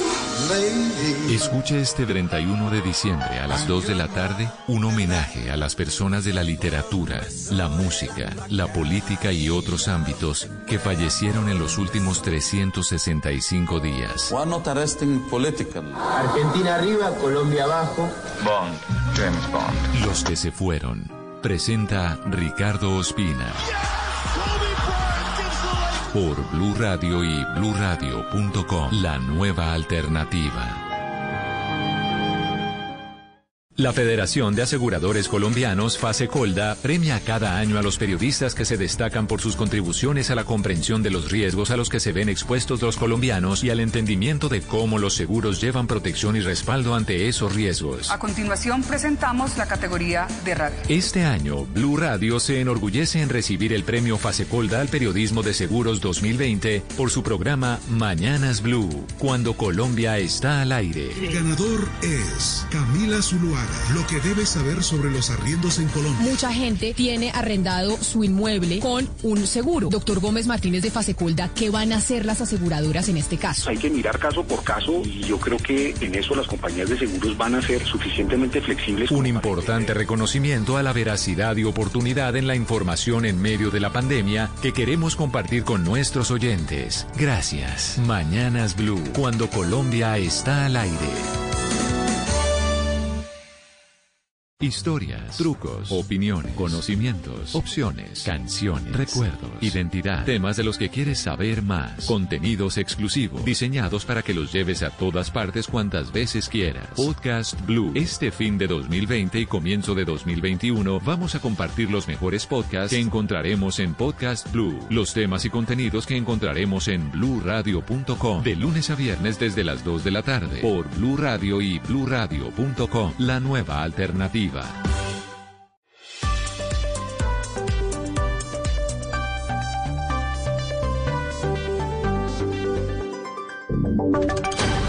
Voces y sonidos de Colombia y el mundo en Blue Radio y bluradio.com, porque la verdad es de todos. 5 de la tarde, 5 minutos. Comenzamos este resumen de noticias con el más reciente boletín del Ministerio de Salud sobre el COVID-19 en Colombia. Hay varias novedades, Juan David. ¿De qué se trata? ¿Cómo nos fue hoy? Joana, pues subimos en casos nuevos, subimos también en pruebas procesadas y en fallecimientos. En cuanto a casos, hubo 11.015 casos nuevos, en donde Bogotá reportó también una cifra muy alta, por encima de los 4.000, con 4.713, Valle del Cauca 1.289, Antioquia 1.253 y Cundinamarca con 437. En cuanto a los fallecimientos, de los 246, Bogotá sigue repuntando con 56 decesos nuevos, seguido de Valle con 33, Antioquia 23, y norte de Santander con 21 eh, fallecimientos nuevos. En cuanto a los casos activos, Joana, déjeme decirle que sí tuvimos una disminución cerca de 4.000 casos entre ayer y hoy eh, que estaban activos y pues al parecer ya están recuperados. Hay 84.875 casos activos en este momento y 1.483.017 personas que tuvieron el virus ya se han recuperado. Juan David, ¿y qué pasó con esta reunión del INVIMA y la farmacéutica Pfizer? Pues justamente la reunión ya terminó y pues fue básicamente de socialización del decreto 1787 del gobierno nacional sí. del uso de emergencia para poder traer la vacuna y medicamentos para tratamientos COVID al país, para poder luego hacer la solicitud ante el INVIMA de su aprobación. Recordemos que igual eh, la farmacéutica Pfizer tiene que presentar ciertos documentos y ensayos clínicos uh -huh. para que el INVIMA pueda avalar eh, su uso aquí en el país y empezar desde febrero con las vacunaciones masivas. Perfecto, Juan David, muchísimas gracias. Más adelante, pues estaremos atentos a lo que pasa en las regiones también con este reporte del COVID-19. Por el, mientras tanto, cambiamos de tema porque en noticias internacionales, en Venezuela, 10 millones de personas pues serán vacunadas con la vacuna rusa Sputnik 5. Esto tras la firma de un contrato que le asegura al régimen de Nicolás Maduro adquirir las dosis necesarias en una primera etapa. Santiago Martínez. Hola, sí, buenas tardes. No hay fecha exacta todavía de inicio de la jornada de vacunación contra el COVID-19 acá en Venezuela, pero igual ya el gobierno de Maduro firmó la adquisición de las dosis para un tercio de la población en una etapa inicial. El anuncio lo hizo la vicepresidenta Delcy Rodríguez durante la firma de este contrato, sin ofrecer detalles o mayores detalles de cuándo llegaría la vacuna o si se tiene previsto firmar algo similar con otra empresa fabricante. Hemos firmado para vacunar a 10 millones de personas y bueno, estamos ya en programación en esta primera fase. Sabemos que la vacuna rusa es muy segura, es un paso firme, un paso adelante y nosotros ya estamos preparados para empezar a vacunar a nuestra población lo más pronto posible. En días pasados, el ministro de Salud, Carlos Alvarado, aseguraba que para abril iniciaría la vacunación en Venezuela y no descartaba al mismo tiempo que otras dosis como la de Pfizer también lleguen en 2021 al país. Y en la información deportiva, Juan Fernando Quintero exaltó las cualidades y el juego que está teniendo Jorge Carrascal como su sustituto en River Plate. Sebastián Vargas. El hoy jugador del Shenzhen de China y que jugó entre 2017 y 2020 con el equipo de la banda cruzada habló con la televisión argentina y donde ha expresado su admiración por quien asumió en la cancha su reemplazo, el también colombiano Jorge Carrascal. Oímos a Juan Fernando Quintero. No sé si sucesor, porque al final todos somos diferentes, pero desde que llegó a River tiene un talento impresionante y él sabe que, que, puede dar, Marcelo sabe que puede dar, los compañeros también lo llevaron bien, seguramente va a venir eh, demostrando muchas cosas más porque tiene mucho para dar. Quintero con River Plate consiguió una Copa Libertadores en el año 2018 venciendo en el Estadio Santiago Bernabéu nada más y nada menos que a Boca Juniors y un año después levantó la Recopa Suramericana. Noticias contra reloj en Blue Radio. 5 de la tarde, 9 minutos. La noticia en desarrollo está en Estados Unidos porque las autoridades en California anunciaron que el confinamiento que se llevó a cabo en el sur será extendido indefinidamente debido al aumento de casos de COVID-19. Y quedamos atentos porque la Unión Europea y China tienen previsto concluir este miércoles las negociaciones de su acuerdo de inversiones que ofrecerá a las empresas europeas un mayor acceso al mercado chino y garantías para competir en igualdad de condiciones con las compañías del gigante asiático. Ampliación de estas y otras noticias en blurradio.com. Continúen con lo mejor de Podcast Blue 2020. Blue, Blue Radio. Hacer el pare en las vías es salvar tu vida y la de los demás. Respetar el semáforo en rojo es evitar un siniestro vial. Recuerda que siempre hay alguien que te espera en casa. En la vía, abraza la vida. Respeta las señales de tránsito. Ministerio de Transporte. Agencia Nacional de Seguridad Vial.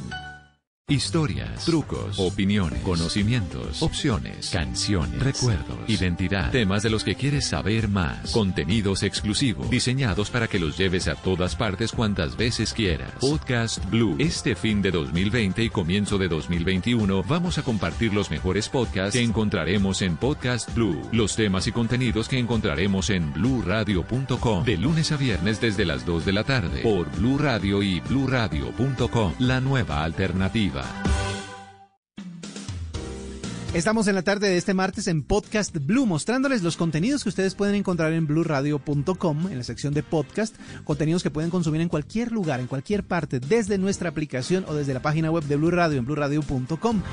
¿De qué se trata? Bueno, de lo que usted quiera. Hay miles de temas, hay muchas cosas que usted quiere aprender o conocer a través de los podcasts y aquí les, les ofrecemos muchísimos de ellos. Y vamos a continuar con uno más, esta vez Amando la Vida, pasos para enamorarse de la bici. El siguiente podcast tiene contenido exclusivamente diseñado para tu interés. Blue Radio, la nueva alternativa. Hola, bienvenidos una vez más a un nuevo episodio en Amando la Vida. Esto es un podcast dedicado a diferentes reflexiones por medio de muchas voces que nos llevan a continuar el camino de la vida con mucho amor. Yo soy Liti Mamián. Quiero contarles, antes de presentar mi invitado de hoy, que cuando pensé en este tema también pensaba en los retos que debemos trazarnos a diario y romper con todo aquello que nos impide ser felices. Cuando yo inicié a montar bici fue todo un reto para mí porque me daba mucho miedo estar en una avenida en medio de muchos carros. Entonces me dije, Liti, vamos sin prisa pero sin pausa.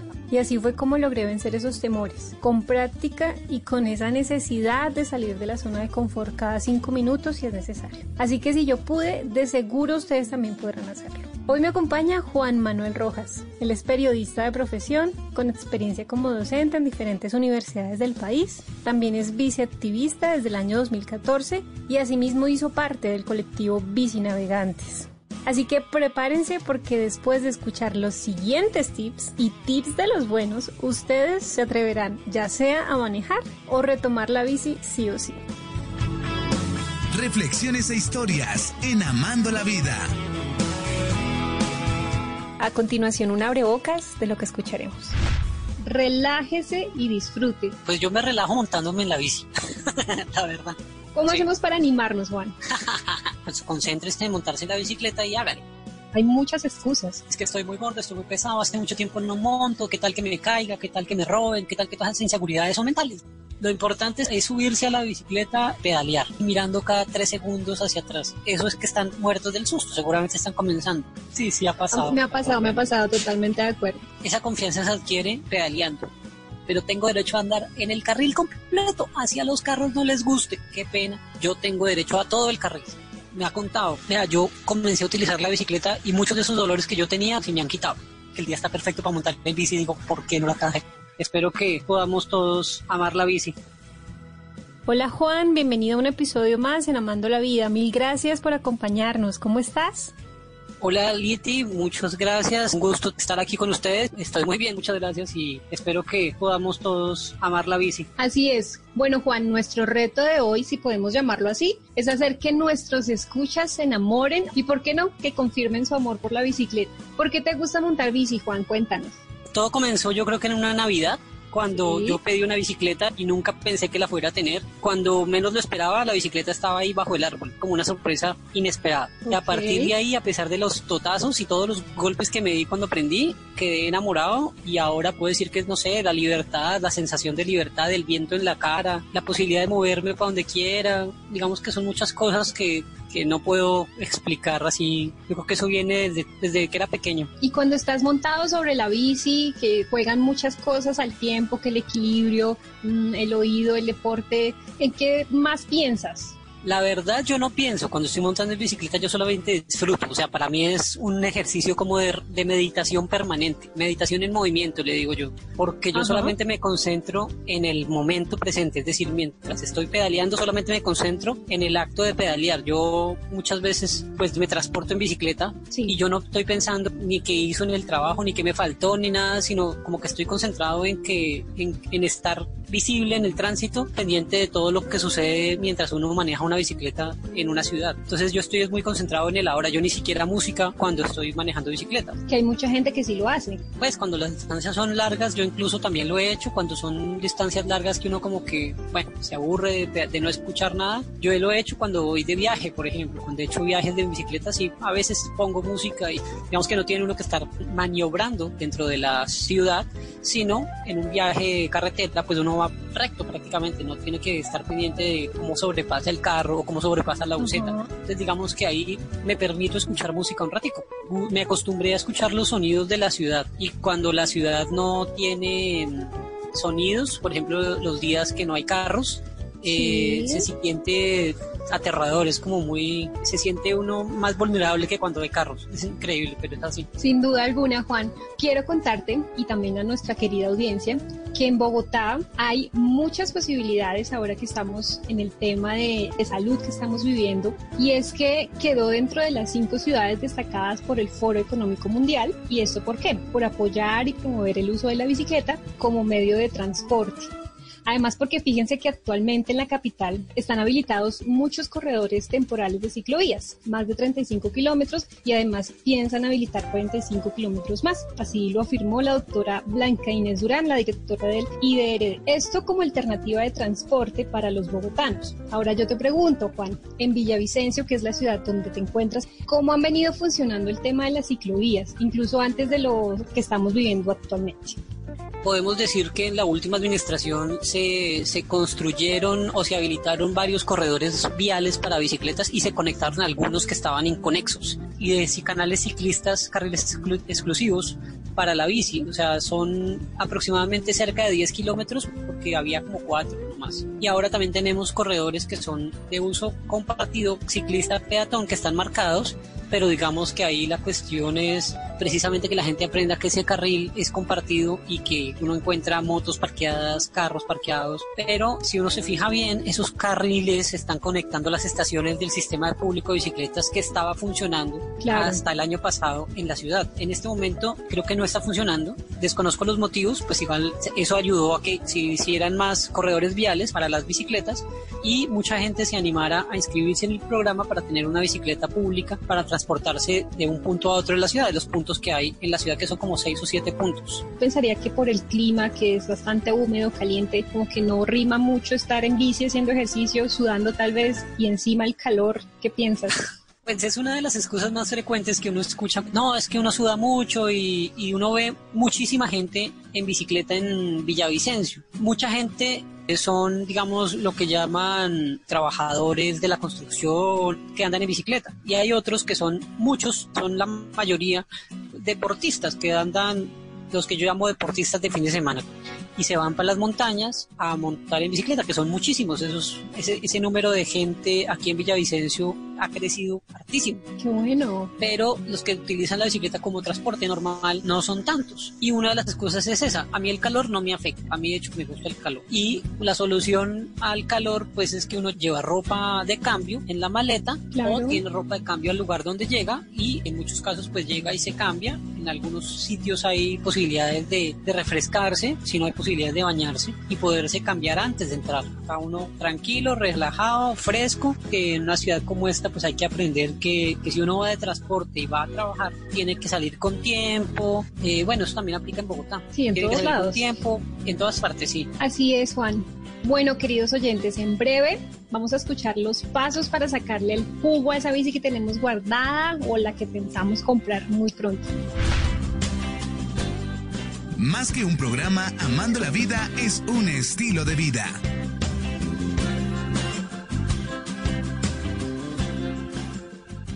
Así que nuestro primer paso es consiga una bici. ¿Cómo es esto, Juan? Consiga una bici o rescate una que tenga. Muchas veces la gente ya tiene bicicleta, lo que pasa es que la bicicleta la tienen guardada acumulando polvo, ¿no? Eso es verdad. De hecho, yo alguna vez hice un requiem por todas esas bicicletas que están guardadas acumulando polvo y la gente se va al gimnasio a montarse en una bicicleta estática, por ejemplo. Generalmente uno ya tiene bicicletas, ya sea del niño, cuando era joven, la tiene guardada. Entonces uno pues la puede empolvar y montarse en la bicicleta. Realmente para montar en bicicleta solamente necesita una bicicleta. ¿De qué precio? Pues eso ya depende del bolsillo y depende de los gustos de cada uno, pero no tiene que ser la bicicleta más cara del mercado y tampoco tiene que ser la más barata. Cualquier bicicleta sirve, incluso hasta, yo no sé si tú conociste las monaretas. Sí, claro. Esas también sirven. Eran muy parecidas a lo que conocemos hoy como playeras. Exactamente. Su Esas también nos canastica.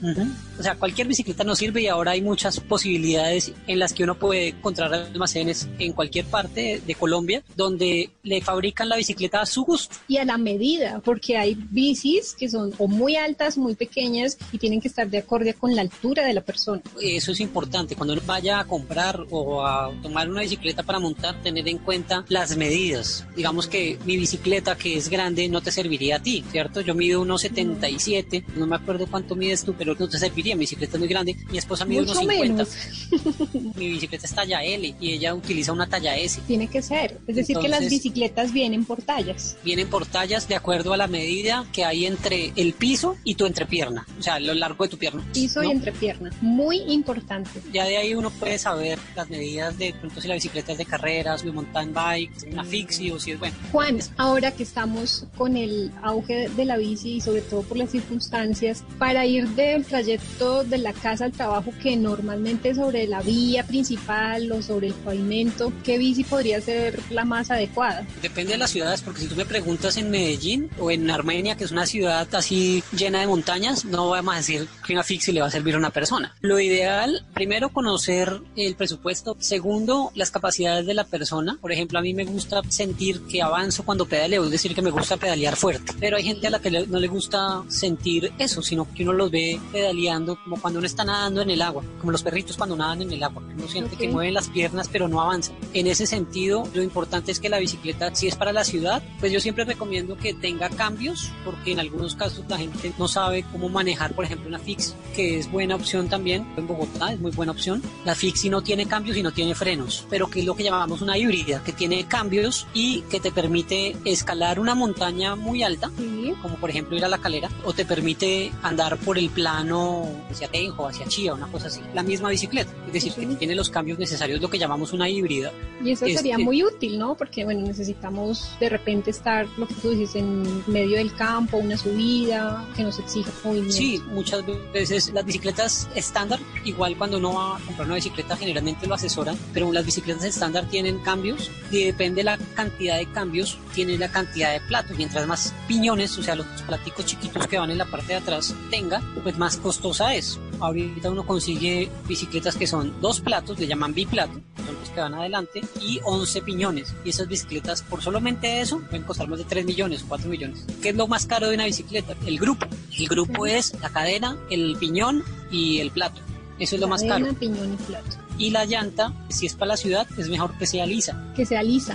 ¿Por qué? porque hay unas que tienen labrado como para montaña, o sea que tienen mu- muchas vetas por donde se puede meter la tierra para que uno pueda andar más tranquilo con esas llantas en la ciudad. Pero resulta que no puedes andar tan rápido en algunos casos, porque la, el labrado de la, de la llanta pues no te va a ayudar a ganar velocidad porque lo que tienen es tracción, si es para que no te caigas, para que puedas andar en montaña tranquilamente. En cambio en una ciudad pues lo que necesitas es que la llanta no tenga mucha resistencia al pavimento Que no tenga o que sí tenga. Que no tenga resistencia al pavimento porque lo que necesitas es moverte rápido. Entonces Velocidad. digamos que hay unas llantas, sí, hay unas llantas que tienen un labrado, una línea, la atraviesa por toda la mitad y son planitas, que son planas. Y esas son las que se realmente recomiendan para la ciudad. Pero eso también va al gusto del, del usuario. Así es, entonces vamos a encontrar gran variedad de ofertas en bicicletas. Tenemos que primero mirar cuál se ajusta a nuestras necesidades. Vamos con nuestro paso número dos. Anímese a salir montado en una bicicleta. ¿Cómo hacemos para animarnos, Juan? Pues muchas veces la gente tiene la bicicleta ahí y dice, yo voy a arreglar esa bicicleta algún día y voy a salir en la bici así sea hasta la panadería. Pero nunca lo hace. No se animan y nunca lo hacen. Y entonces la excusa es, no, pero es que la bicicleta está pinchada, es que la bicicleta está sucia, es que, bueno, X o Y. Ahorita que estamos eh, encerrados, la mayoría, estamos haciendo teletrabajo, entonces tiene tiempo para dedicarse a otras cosas además del trabajo, como por ejemplo limpiar la bici que tiene guardada en el rincón, ¿cierto? Y esa Uno limpieza sería que como engrasarla, desarmarla. Pues, no, inicialmente sería lavarla. ¿no? sí, total. Porque debe estar llena de tierra. Y después de eso, pues verificar. Si uno no sabe de eso, pues lo más seguro es que uno pueda o conseguir a alguien que sepa de eso o llevarla a un sitio donde la puedan... Claro, un donde la- taller, por ejemplo. claro, un mecánico que le pueda uno, venga, no, hay que cambiarle esto, no solamente esto le sirve, hay que engrasarle esto, hacerle un mantenimiento, una lavada y listo, quedó. Regálate una pausa con Liti Mamián en Amando la Vida. Ok, vamos con nuestro tercer punto, también de lo que hemos venido hablando, y es relájese y disfrute. Hay muchos factores, que el sol, que la lluvia, que el cansancio. ¿Cómo nos relajamos, Juan? Relajarse. Pues yo me relajo montándome en la bici, la verdad. O sea, ¿cómo se relaja uno? Nada, como yo siempre digo, concentrarse en lo que, que uno va a hacer. O sea, digamos, si usted va a montar en la bicicleta, pues concéntrese en montarse en la bicicleta y hágale. ¿Para dónde va? ¿Para dónde vaya? Para el trabajo, para la tienda, para la esquina, para donde vaya. Lo importante es empezar, subirse y Lo pedalear. Lo importante es- es subirse a la bicicleta, pedalear, porque muchas veces cuando uno está comenzando, sobre todo a montar en, en las ciudades, sucede que la gente se pone muy nerviosa. Muchísimo. Sobre todo en las ciudades, cuando uno está comenzando a montar, como que uno le tiene miedo a- al carro, al bus, tiene miedo a los carros, a las motos, a los peatones y todo eso, digamos que hace que uno se vea temeroso en la carretera. Y yo he visto muchos que andan sobre la línea blanca de la derecha, pero aún, pero a 5 por hora y mirando cada 3 segundos hacia atrás. Eso es que están muertos del susto, seguramente están comenzando. Todavía no tienen confianza. Esa confianza se adquiere pedaleando. No, no hay nada otra forma de hacerlo. Y ya a medida que uno va cogiendo confianza, pues va entendiendo que uno como ciclista, por una ley que hay aquí, que es la ley 1811 de 2016, tiene derecho a utilizar el carril completo. Puede que uno esté muy nervioso y puede que ande uno a 5 por hora, pero tengo derecho a andar en el carril completo. Así a los carros no les guste. Qué pena, los señores del carro, pero yo tengo derecho a todo el carril. Si uno está tranquilo y está relajado y sabe que uno tiene un metro y medio a cada lado que lo puedan sobrepasar, pues va a estar, digamos, como reclamando su espacio permanentemente y eso va a hacer que uno esté mucho más tranquilo y se note otra forma de estar relajado es conocer, digamos, las señales manuales que hay que hacer para poder ir a dónde vamos. Los carros y las motos tienen luces. Ellos ponen luces y saben para dónde van. Se van a, girar a la derecha, a girar a la izquierda, van a parar. Pero nosotros como ciclistas no tenemos luces, entonces nos toca poner las luces. Y, hay espejos. y no tenemos espejos tampoco en muchos casos. Hay gente que le pone espejo a la bici, una cosa es aprender también las señales. Entonces, sacar la mano hacia un lado es a la derecha, sacar la mano hacia el otro es la izquierda, detenerse, eh, saber eh, hacer la señal de que voy a seguir derecho para que los carros, por ejemplo, en la rotonda sepan que uno va a seguir derecho y no que va a girar. Eh, digamos que todas esas cosas hacen que uno pueda estar en el tráfico y que ellos sepan que uno también está en el tráfico. Sí, la verdad es que hay muchos biciusuarios que no conocemos ese tipo de, normas o señales, códigos como tú mencionas, y es muy importante saberlos. Yo hago tres símbolos básicos, el de girar a la derecha, girar a la izquierda y el de seguir derecho, son los que yo más utilizo. Muy, muy importante. Usted escucha Amando la Vida. Querida audiencia, por hoy lo vamos a dejar hasta aquí. ¿Será que este tiempo es una gran oportunidad para que implementes la bici en tus recorridos? Bueno, Dios mediante continuaremos en el próximo episodio, donde vamos a hablar sobre elementos de protección, mantenimiento, cómo planear una ruta, entre otros. Así que no se lo pierdan porque seguimos con más tips. Pero no se vayan, finalizamos este episodio con una frase muy bella de Nairo Quintana, ciclista profesional colombiano. A veces hay que tener más cabeza que piernas. Y recuerda, en la naturaleza no hay recompensas ni castigos, hay consecuencias. Abrazos para todos y esto es Amando la Vida, podcast para blurradio.com. Recuerde que estamos en Twitter como arroba. Los espero en un próximo episodio. Muchas gracias por la compañía.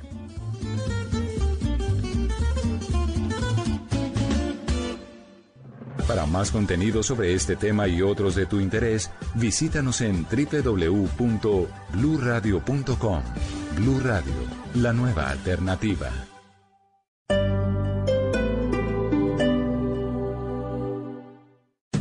Esta es Blue Radio.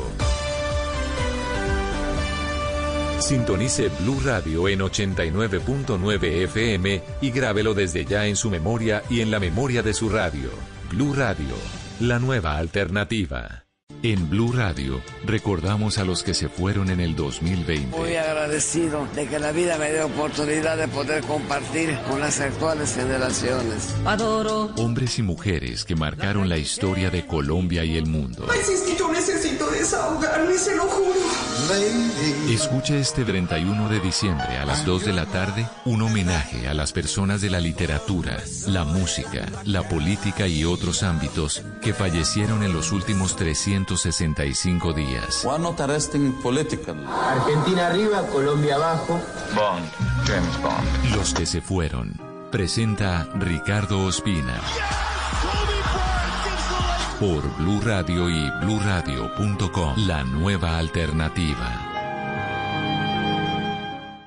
Historias, trucos, opiniones, conocimientos, opciones, canciones, recuerdos, identidad, temas de los que quieres saber más, contenidos exclusivos, diseñados para que los lleves a todas partes cuantas veces quieras. Podcast Blue. Este fin de 2020 y comienzo de 2021 vamos a compartir los mejores podcasts que encontraremos en Podcast Blue, los temas y contenidos que encontraremos en bluradio.com de lunes a viernes desde las 2 de la tarde por Blue Radio y bluradio.com, la nueva alternativa. Blue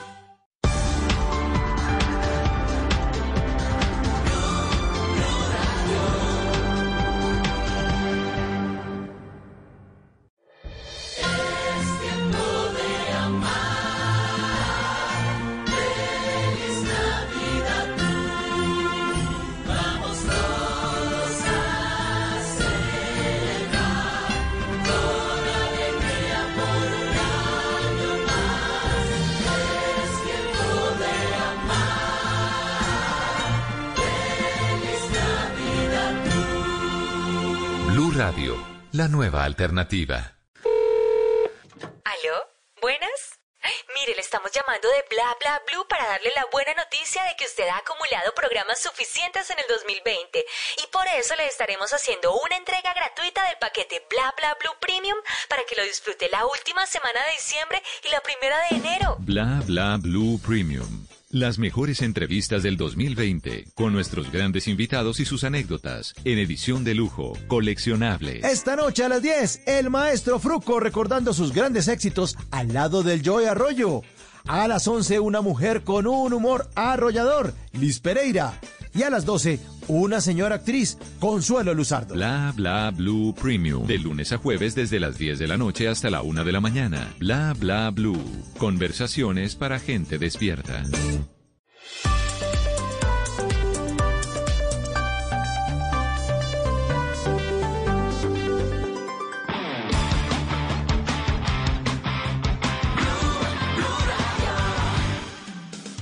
Seguimos eh, con Podcast Blue, seguimos mostrándoles este universo, este espacio en el que ustedes pueden aprender o conocer sobre miles de temas, todos ellos en blueradio.com o también en la aplicación. Y en esta tarde, como está de vacaciones Voz Populi y también Blog Deportivo, pues estamos mostrándoles algunos de ellos. Y vamos a seguir con un capítulo más de la intérprete, porque analizaron muchos temas en este año. Y aquí está una pregunta, ¿será necesario volver a las cuarentenas? Algo de lo que se analizó en el podcast de la intérprete y está aquí en Blue Radio. Hola, yo soy Camila Zuluaga y esto es La Intérprete. Bienvenidos. Ocho meses después de que la pandemia interrumpiera la vida y la rutina de millones de personas y países, empezamos a evidenciar en las últimas semanas pues un cambio de consenso sobre cómo debemos convivir, Sebastián, que hubo frente al virus. La cuarentena desde el principio fue aceptada pues como la herramienta principal y las voces más poderosas de la opinión pública en Colombia y en el mundo pues abrazaron sin reparos que lo que había que tener era cuarentenas.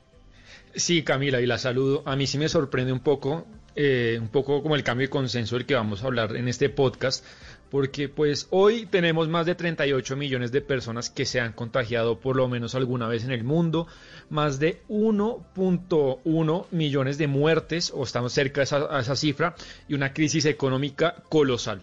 Y al margen de unos países asiáticos como Hong Kong, Taiwán, que ya tenían un gran conocimiento acumulado, Camila, Camila por el manejo del SARS, y tuvieron un gran éxito temprano y que tuvo poco costo, pues todo esto sí fue muy nuevo para el resto del mundo, empezando por Colombia. Pero además, Sebastián, acuérdese usted que la Organización Mundial de la Salud, los epidemiólogos y los gobiernos, pues apelaron a la cuarentena como su principal estrategia y desde ese momento, pues la flexibilización de las cuarentenas y su duración, pues se convirtió en un debate político y público principal en todos los países del mundo. Quizá donde más fuerte se vivió ese debate fue en Argentina y también en Colombia.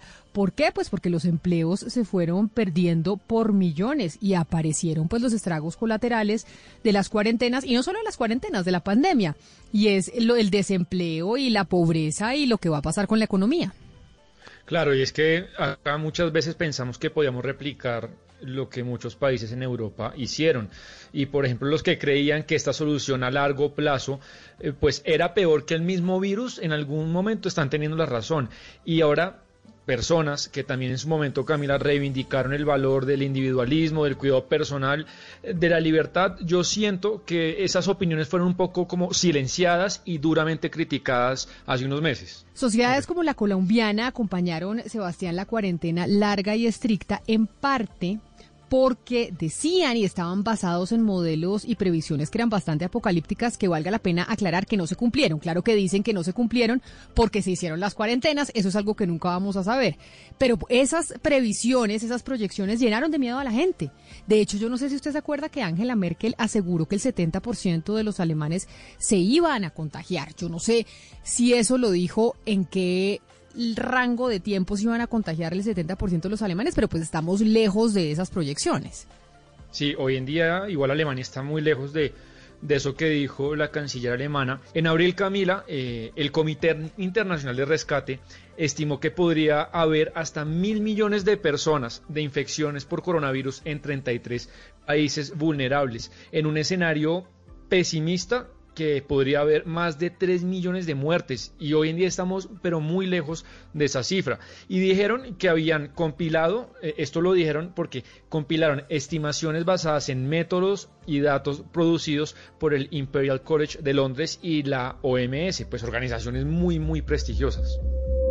Claro, y es que gobiernos como el colombiano Sebastián se alertaron cuando conocieron esas proyecciones del Imperial College de Londres que para nuestro caso, eh, cuando elaboraron el modelo, estimaron que para mitad de junio se van a registrar 31.6 millones de personas contagiadas, eh, fue lo que nos dijeron, y 1.3 millones de personas que habrían necesitado atención de cuidados intensivos, es decir, entrar a las famosas UCI. Se pronosticaron 317 mil muertes y pues ya sabemos que el desfase fue gigante, eso ya lo conocemos. Dicen que por las cuarentenas, yo no sé si el desfase pues se haya dado necesariamente porque se aplicaron las cuarentenas y si no las hubiéramos aplicado hubiéramos estado en esos cifros, en esas cifras que ellos pronosticaron. Claro, es que ese modelo del que usted habla, Camila, tenía tres escenarios. Este es el más pesimista, pero igual el optimista también estaba lejos de las cifras que hay hoy.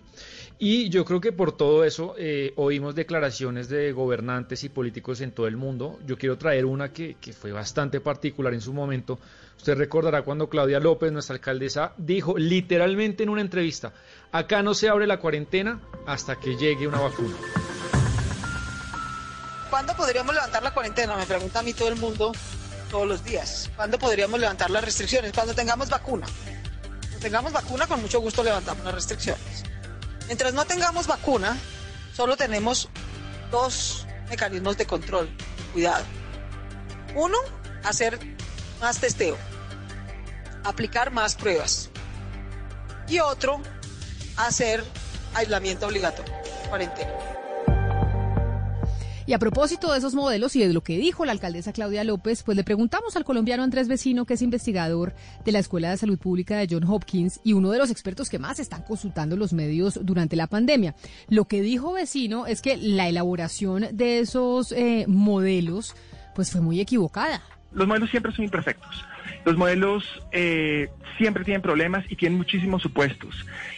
Eh, yo creo que los modelos fueron positivos en el momento inicial para poder tomar unas decisiones, digamos, iniciales. Yo, por ejemplo, creo que los cierres tempranos fueron acertados hasta abril, básicamente, eh, porque permitieron al país, digamos, prevenir que hubiese habido un, un, Guayaquil.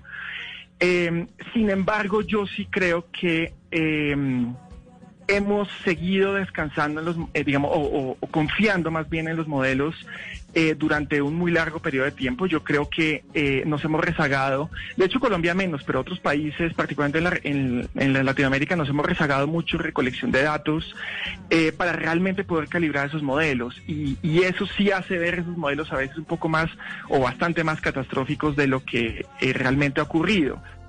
Y hay otra voz, Camila, una voz que fue polémica, eh, yo la he oído varias veces en la región, que es Marcelo Pereta, él es secretario del Sindicato de Farmacéuticos y Bioquímicos de Argentina, él sale en entrevistas y en muchos medios, y él sí, desde muy temprano, pues dijo eh, eh, cuestionaba la cuarentena. Él decía que estaba totalmente equivocada la OMS y él incluso en su país pues promovió eh, con un hashtag una campaña que decía no te quedes en casa. Todo lo contrario de lo que decía Alberto Fernández. Oigamos al señor Pereta pues con su campaña.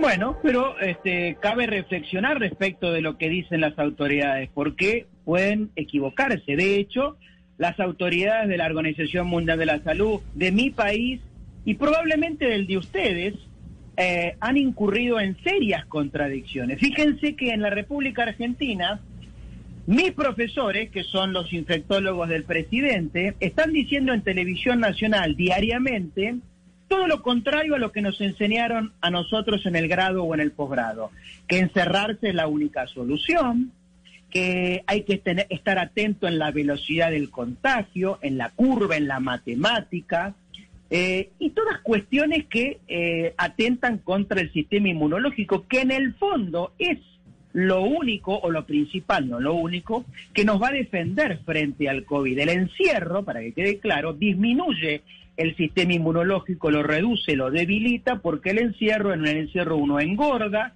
uno toma más alcohol, se empastilla más, toma más psicofármacos, fuma eh, y, crecen las preocupaciones y además los problemas eh, cardiológicos. Todo eso es un combo muy lesivo, muy dañino, que en la República Argentina y en muchas otras partes del mundo está disparando eh, los enfermos y muertos. Es que él y otros expertos avalaron como, es que yo creo que nadie ha criticado las cuarentenas, las de dos semanas o las de dos meses, pues para fortalecer y preparar el sistema de salud, que se eduque la población, que sepamos a qué nos estamos ateniendo, eso todos lo entendíamos. Pero lo que se está criticando por parte de muchos expertos es la idea de cerrar los países o medio país por cerca de cinco meses, como ocurrió, por ejemplo, en Argentina, en el país del señor Pereta y en el nuestro, en Colombia. Sí, es que cuando uno defiende esa postura, Camila, muchos dicen, ah, no, es que usted es como Trump, que, quieres conocer el virus. Estoy de acuerdo con usted, no se trata de eso. Y, y, lo que ocurrió es que la pandemia desde julio, pues fue cediendo terreno en Europa, bajó un poco los niveles, mientras que en Estados Unidos, México, Brasil y la India, pues los picos explotaron y la pobreza también aumentó mucho. Y el FMI esta semana, Camila, corrigió su pronóstico de caída de la actividad económica para América Latina, que ya no será tan alta, todavía muy alta, pero será del 8.1%, la peor caída en un siglo en nuestra región. Sí, pero cuando hablamos de esto de las cuarentenas, por lo menos en América Latina sentimos que es como un periódico de ayer, pero es que esto otra vez está en los periódicos actuales del mundo. ¿Por qué? Pues porque en Europa se están viendo desde hace semanas, Sebastián, rebrotes. Ya vimos Inglaterra, Francia, España. Y otra vez se está teniendo el debate sobre si se debe o no volver a las cuarentenas. Pedro Sánchez, por ejemplo, en España ya declaró la emergencia en Madrid y cerró la ciudad. Barcelona también cerró sitios nocturnos. Liverpool cerró bares y restaurantes. Así que, a pesar de que en América Latina nos parezca un periódico de ayer, es que este es el debate que se está dando en el mundo y que seguramente volveremos a tener. Y claro, porque nosotros estamos rezagados unos meses allá, ojalá no, no, haya el rebrote que ellos están teniendo. Y a raíz de estas medidas, Camila, como en Madrid, como en Liverpool, pues la semana pasada lo que conocimos, y fue algo muy sorprendente, algo que se llamó la Declaración de Great Barrington, que miles de científicos pidieron que no se considere más el encierro, eh, la cuarentena estricta, por sus gravísimas consecuencias. Y uno de sus líderes, Camila, de esta declaración es Hayanta Bhattacharya, que dirige el Centro de Demografía de Salud y del Envejecimiento de la Universidad de Stanford, universidad muy prestigiosa, y así pues justifican su posición de no más cuarentena estricta.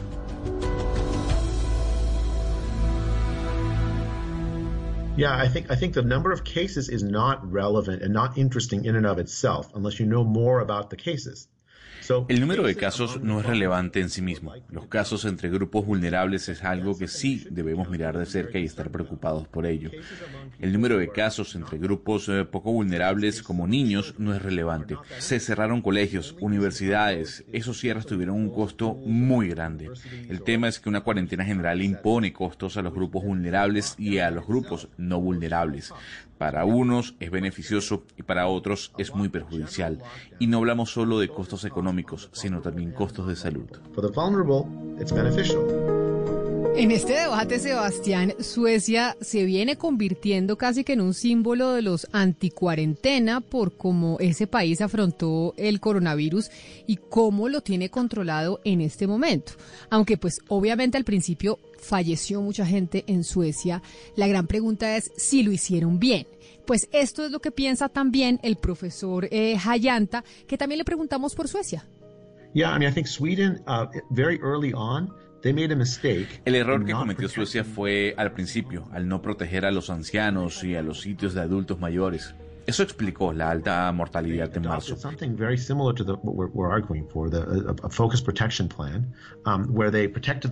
Ya en abril adoptaron la política de proteger a estos grupos de personas de mayor edad y que el resto de la sociedad estuviera abierta.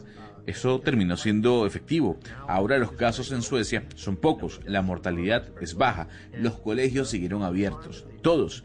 En toda la cuarentena, 1.8 millones de niños fueron a colegios sin tapabocas, sin distanciamiento y hubo 0% de mortalidad en esa población.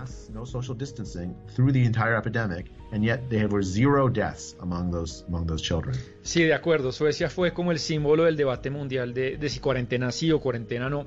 Y a este coro, Camila, de las personas críticas con el confinamiento total, pues a mí me sorprendió mucho. No sé si a usted esa entrevista que vimos eh, de la OMS el fin de semana, puntualmente David Navarro, que es el encargado de la OMS eh, para luchar contra el coronavirus, y en una entrevista pues dijo lo mismo, que sugiere no más cuarentenas.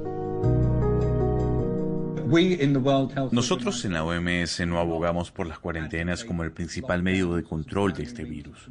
El único momento en el que creemos que la cuarentena se justifica es para ganar tiempo, para reorganizar y reagrupar a sus recursos y proteger a los trabajadores de la salud que están agotados. Pero en general preferimos no hacerlo.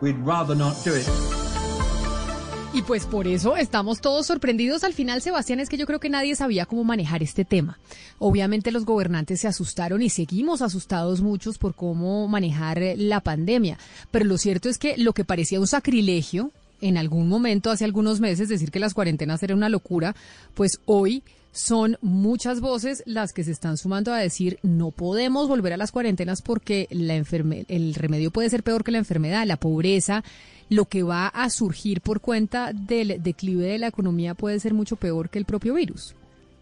Es que la, enseñanza que yo cojo de esto, Camila, es ni usted ni yo somos epidemiólogos, ni teníamos la receta, y esto es algo que el mundo jamás vivió. Lo que a mí sí me molestó en algún momento, y ojalá que enseñanza para el futuro, es que uno no puede estigmatizar, silenciar, callar y decirle asesino o antivida a alguien que tiene una posición diferente, que además ya muchos científicos están avalando esa posición. Entonces, para el futuro, pues uno no puede, digamos que, callar eh, voces disonantes que no son las de la opinión mayoritaria. Eso me, pasó, me parece que eso ocurrió. Y estaban diciendo además, Sebastián, poniendo un dilema que había que escoger entre economía o vida. Y no se trata de escoger entre economía o la vida, que asimismo también lo ha dicho la Organización Mundial de la Salud recientemente.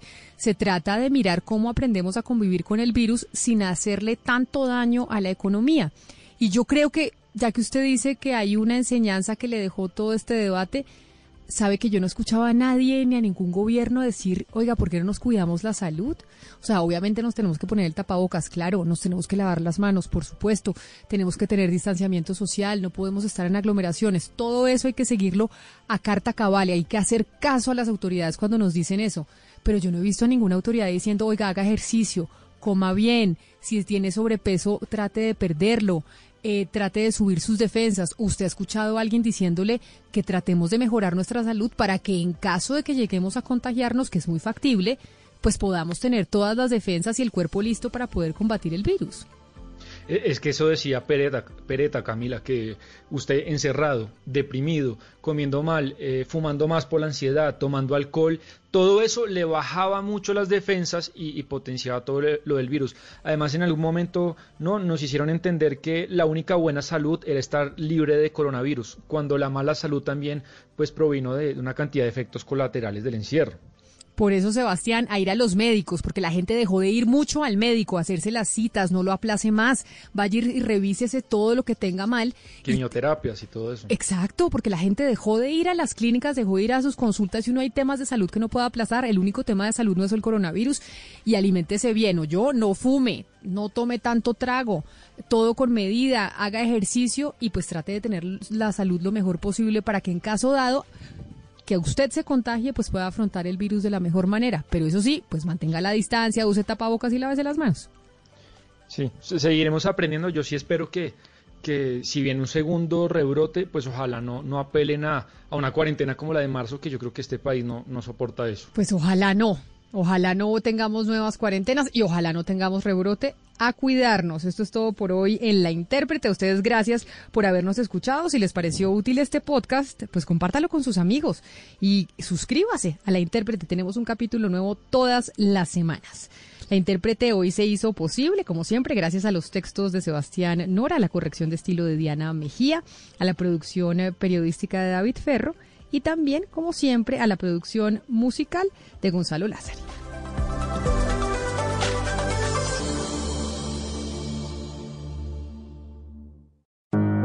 No te pongas con dudas. Si estuviste con un contacto sospechoso o confirmado, aíslate ya mismo, ya mismo. Y reporta ya mismo a tu EPS las personas con las que tuviste contacto. Ya mismo. O si presenta síntomas, reporta ya mismo los contactos para que se aíslen ya mismo. Ya mismo. Y responde a las llamadas de seguimiento con información real. Mientras dudas, puedes contagiar a todos. Rompamos ya mismo la cadena de contagio. Ponte ya mismo en modo PRAS. Que esta Navidad sea un tiempo de amor y un motivo de felicidad y que en el año nuevo abunde la salud, el éxito y la prosperidad. Son los deseos de Organización Solarte en esta Navidad. Hacer el pare en las vías es salvar tu vida y la de los demás. Respetar el semáforo en rojo es evitar un siniestro vial. Recuerda que siempre hay alguien que te espera en casa. En la vía, abraza la vida. Respeta las señales de tránsito. Ministerio de Transporte. Agencia Nacional de Seguridad Vial. Sandro de América, un ícono musical que conquistó el continente y revolucionó el rock de los años 60. Sandro de América, la miniserie, un gitano de la vida, la música y el amor. Estreno 4 de enero después de Pedro el Escamoso. Tú nos ves, Caracol TV. Estás escuchando Blue Radio. Es un buen momento para buscar un tutorial o un curso en línea y descubrir una nueva pasión. Es tiempo de cuidarnos y querernos. Banco Popular. Hoy se puede, siempre se puede. En la Feria Positiva, Feria Popular Digital para Pensionados del Banco Popular, encuentras actividades divertidas, tasas especiales en la oferta diamante, descuentos en comercios aliados, la oportunidad para participar por un Volkswagen Voyage 2020 y muchos premios más. Ingresa ya a feriadiamante.com y conoce todo lo que tenemos para ti. Hoy se puede, siempre se puede. Banco Popular. Somos Grupo Aval, vigilado Superintendencia Financiera de Colombia. Productos sujetos a términos y condiciones de uso. Vigencia del 14 de diciembre de 2020 al 30 de abril de 2021. Autoriza con juegos. Así como ustedes maratonean series, pueden maratonear podcast, porque las series completas están en blurradio.com. Los temas de su interés ahí están, para consumir, para oír en cualquier lugar, en cualquier momento, cuando ustedes quieran. Están despachados, están manejando, por ejemplo, conéctese a la aplicación, conéctese a la página de Blue Radio y busque el podcast que más le guste y ahí lo puede reproducir. En esta tarde estamos dándoles como una probada de lo que pueden encontrar ahí. Y vamos a continuar con las colombianadas. Aquí está Mauricio Quintero. El siguiente podcast tiene contenido exclusivamente diseñado para tu interés. Blue Radio, la nueva alternativa.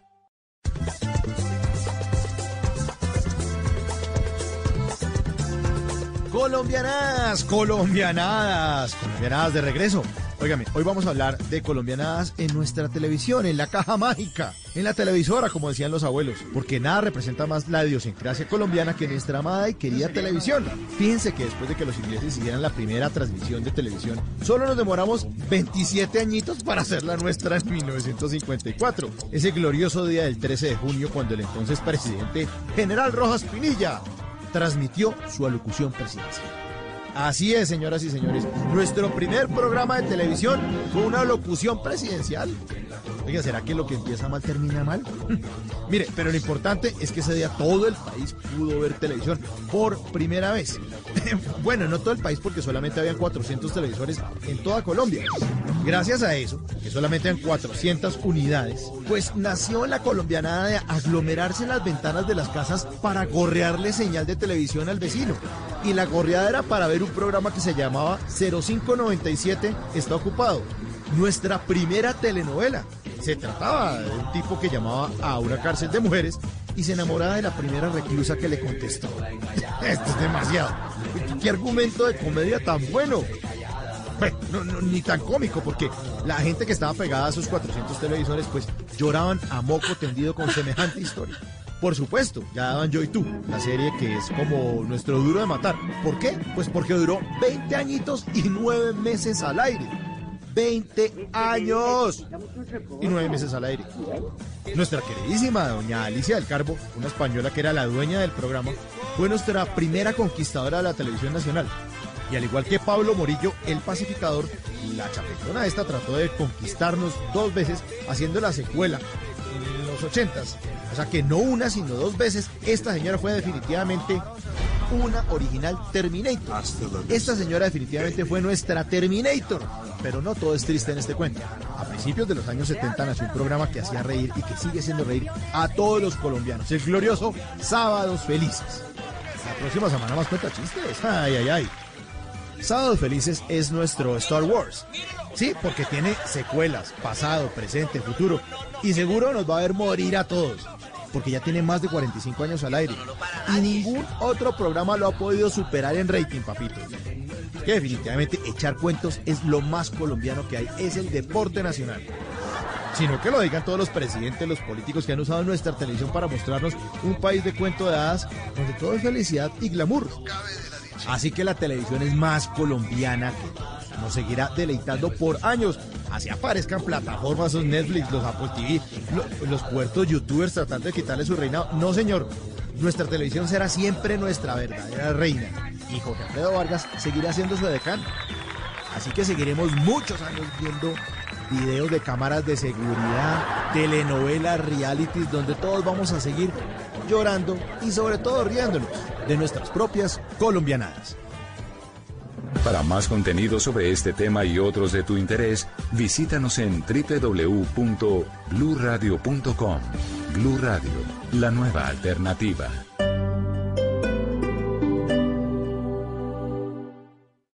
Esta es Blue Radio. Sintonice Blue Radio en 89.9 FM y grábelo desde ya en su memoria y en la memoria de su radio. Blue Radio, la nueva alternativa. ¿Aló? ¿Buenas? Ay, Mire, le estamos llamando de Bla Bla Blue para darle la buena noticia de que usted ha acumulado programas suficientes en el 2020 y por eso le estaremos haciendo una entrega gratuita del paquete Bla Bla Blue Premium para que lo disfrute la última semana de diciembre y la primera de enero. Bla Bla Blue Premium. Las mejores entrevistas del 2020 con nuestros grandes invitados y sus anécdotas en edición de lujo, coleccionable. Esta noche a las 10, el maestro Fruco recordando sus grandes éxitos al lado del Joy Arroyo. A las 11, una mujer con un humor arrollador, Liz Pereira. Y a las 12, una señora actriz, Consuelo Luzardo. Bla Bla Blue Premium. De lunes a jueves desde las 10 de la noche hasta la 1 de la mañana. Bla Bla Blue. Conversaciones para gente despierta.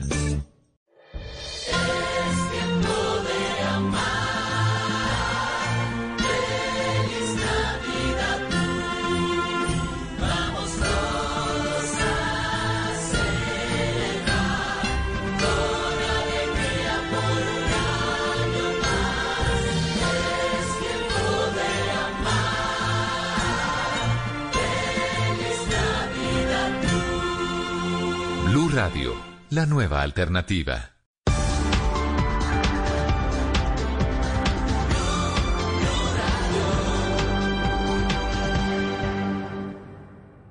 Historias, trucos, opiniones, conocimientos, opciones, canciones, recuerdos, identidad, temas de los que quieres saber más, contenidos exclusivos, diseñados para que los lleves a todas partes cuantas veces quieras. Podcast Blue. Este fin de 2020 y comienzo de 2021 vamos a compartir los mejores podcasts que encontraremos en Podcast Blue, los temas y contenidos que encontraremos en bluradio.com de lunes a viernes desde las 2 de la tarde por Blue Radio y bluradio.com, la nueva alternativa. býva.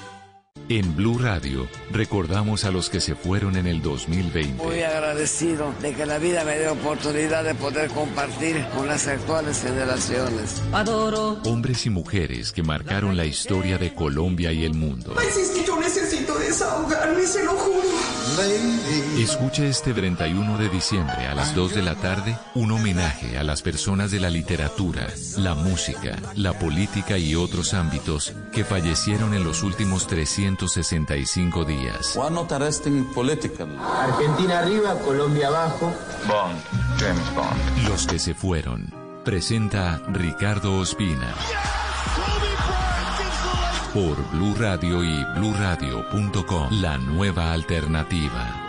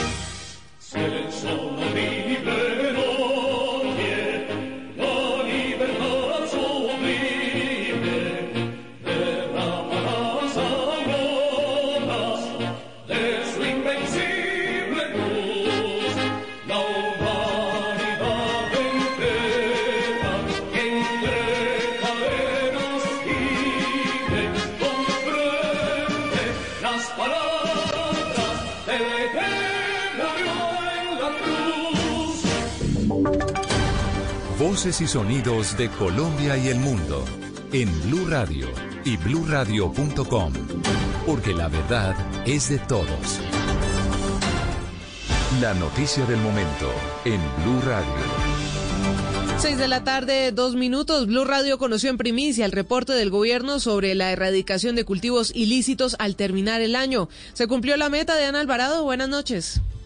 En un 100%, el Gobierno Nacional, a través del Ministerio de Defensa y sus fuerzas militares y de policía, lograron la meta. 130 mil hectáreas en el país hoy están libres de cultivos ilícitos. El Ejército Nacional tuvo una de las más grandes coberturas extendidas, especialmente en cuatro zonas del país, para lograr esta meta de erradicación. Este trabajo se dividió de la siguiente manera. Zona 1, Chocó y Bajo Cauca Antioqueño. Zona 2, Catatumbo y Norte de Santander. Zona 3, Putumayo esta fue una de las zonas con mayor esfuerzo por parte de la fuerza pública. Y zona 4, Pacífico Nariñense. Allí se erradicaron 9.500 hectáreas de cultivos ilícitos. Antioquia, Nariño y Putumayo fueron los departamentos priorizados para las labores de erradicación.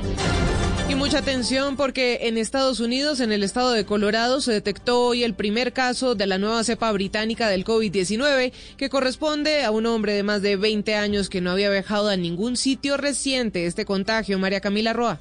Es decir, Joana, que hay más casos de esta nueva cepa, ya que él no ha viajado a ningún país, eh, no es proveniente de ningún país donde se ha identificado los casos puntuales de la cepa británica. Sí. Quien hizo el anuncio fue el gobernador del estado de Colorado, Jared Polis, quien dijo que este joven, cuya identidad no se reveló, está en aislamiento en el condado de Elbert, cerca de la ciudad de Denver, dijo en un comunicado este gobernador del Partido Demócrata. Las autoridades sanitarias del estado están investigando el caso y haciendo entrevistas para identificar a las personas con las que el hombre pudo haber tenido contacto. Recordemos que hace pocos minutos el presidente electo de Estados Unidos, Joe Biden, dijo que vienen quizás las peores semanas de la pandemia del COVID-19. Las próximas semanas y meses van a ser muy duras, muy duras para nuestra nación, quizás las más duras de toda la pandemia. Sé que es duro de escuchar, pero es la verdad. También dijo el presidente electo Biden, como lo había anunciado a principio de mes, que su objetivo es conseguir que 100 millones de personas reciban la primera dosis de la vacuna contra el COVID-19 en los primeros 100 días de su mandato que comenzará el próximo 20 de enero. Gracias María Camila, seis de la tarde, cinco minutos. Ahora vamos a Bucaramanga porque también hay cambios en las medidas que restringen la movilidad de los ciudadanos para Año Nuevo en el área metropolitana. Julián Mejía, buenas noches. Hola Joana, buenas noches. Los cuatro municipios del área metropolitana de Bucaramanga, que son Girón, Piedecuesta, Florida Blanca y por supuesto Bucaramanga, implementarán el pico y cédula par e impar desde el 30 de diciembre hasta el 16 de enero. Es decir, ya no será pico y cédula de dos dígitos como lo planteó ayer la gobernación de Santander. Además, esta medida se extiende del 8 de enero hasta el 16 de enero. El resto de medidas, que es el toque de queda del 31 de diciembre desde las 9 de la noche hasta el 2 de enero a las 6 de la mañana, se mantiene completamente igual. Gracias, Julián. Seis de la tarde, seis minutos. Y ya están listos todos los protocolos en el Aeropuerto Internacional El Dorado para la salida de viajeros en la fecha de fin de año. Se espera que más de 70 mil personas se movilicen por la terminal aérea. Daniela Morales. Según las autoridades, se espera que alrededor de 75 mil pasajeros se movilicen este 31 de diciembre por el Aeropuerto Internacional El Dorado, tanto en lo nacional como lo internacional. Por eso se han extremado las medidas para la salida de los viajeros. Tomás Aragón, gerente de operaciones de Opain. Sus aplicativos, Corona App, proceso requerido por el Ministerio de Salud, CheckMic, proceso requerido por Migración Colombia. Recordemos que para la llegada también necesitamos nuestro pasabordo y nuestra cédula de identidad.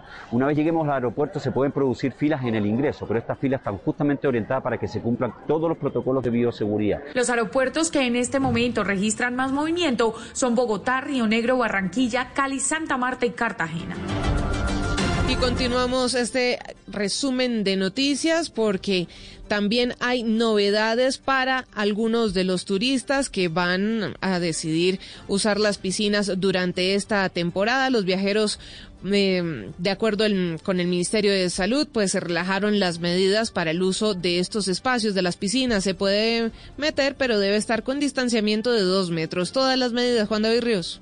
Pues las piscinas públicas en centros vacacionales y también en conjuntos cerrados y edificios podrán estar abiertas si se cumple con todas las medidas de bioseguridad y de distanciamiento responsable, así lo informa el Ministerio de Salud. Esto es porque dentro de una piscina hay ciertos químicos que ayudan a mantener el agua limpia y además siempre está en constante circulación. Las personas que entren a una piscina podrán estar sin tapabocas, pero sí deben tener distanciamiento social de dos metros de distancia. Jairo Hernández, subdirector de Salud Ambiental de MinSalud. Las tienen apertura. Sin embargo, se deben seguir una serie de recomendaciones con el fin de garantizar la seguridad de estos espacios que tienen gran demanda en la actual temporada de fin de año. Además, se debe cumplir con el aforo en cada uno de los estanques. El consumo de bebidas alcohólicas dentro de las piscinas sí está prohibido y fuera de ellas se debe usar obligatoriamente el tapabocas en esta época de vacaciones. 6 de la tarde, 8 minutos y por las constantes aglomeraciones, la alcaldía de Cartagena decidió cerrar temporalmente la tradicional Plaza de la Trinidad en el barrio Getsemaní. Getsemaní. Dan, Dali Orozco tiene la información. Las denuncias por aglomeraciones y excesos de consumo de licor en la tradicional Plaza de la Trinidad en el barrio Hexemaní, en el centro histórico de Cartagena, motivaron el cierre temporal de esta plaza visitada normalmente por turistas. La decisión fue anunciada por el secretario del Interior, David Múnera, quien señaló que la policía ubicó vallas en el lugar para evitar el ingreso a la plaza y de esta forma controlar la circulación de personas. Si los cartageneros y cartageneras y visitantes cumplieran con ese propósito, pues no tendríamos necesidad de tomar estas medidas de carácter restrictivo, pero vemos que todavía hay una minoría pues insubordinada que sigue creyendo que estamos en épocas de normalidad. El funcionario detalló que la medida es temporal, pero estará vigente durante el fin de este 2020 y comienzos del año nuevo. En la información deportiva ya están las nóminas para el último juego del año en el fútbol colombiano entre Deportivo Cali y Millonarios. Sebastián Vargas. Joana Oyentes y comenzamos con la del equipo visitante Millonarios que irá con Moreno en el arco, Vega, Román Godoy, Quiñones, Abadía, Ginás Bertel, García, Salazar y Rodríguez y solo teniendo en el banco de emergentes a tres jugadores, a Vargas, Vanguero y a Guerra. El equipo local, el Deportivo Cali irá con Humberto Acevedo, Hernán Menose, Caicedo, Gómez, a Darwin Andrade, Andrés Colorado, Valencia Palavecino, Vázquez, Angulo y Ángelo Rodríguez. No estará en la línea su entrenador principal, Alfredo Arias, pues dio positivo para COVID-19. Vamos a oír a uno de los que jugará hoy en el Deportivo Cali, Darwin Andrade. Bueno, creo que eh, todo este tiempo que, que duramos sin, sin, partidos nos ha servido para eso, para mejorar el tema de la definición. Sabemos que muchos partidos de pronto se nos fueron por, por ese tema, por ser de pronto no tan eficaces, pero bueno, toda la confianza está en los compañeros. Sé que eh, toda esta, esta para quizás a los delanteros les da como ese deseo y esas ganas de, de salir a la cancha y, y, y, marcar goles. El partido comenzará a las 6 y 30 de la tarde en el estadio de Palma Seca y el ganador entre Deportivo Cali y Millonarios accederá a la Copa Suramericana del próximo año. 6 de la tarde, 10 minutos, ampliación de estas y otras noticias en blurradio.com. Continúen con lo mejor del podcast Blue 2020.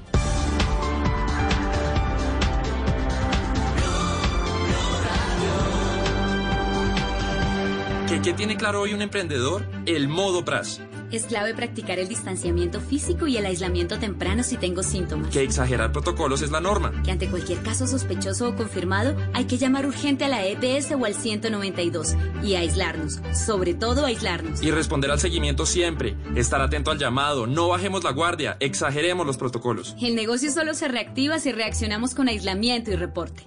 Que vivan los emprendedores que tienen claro el modo PRAS.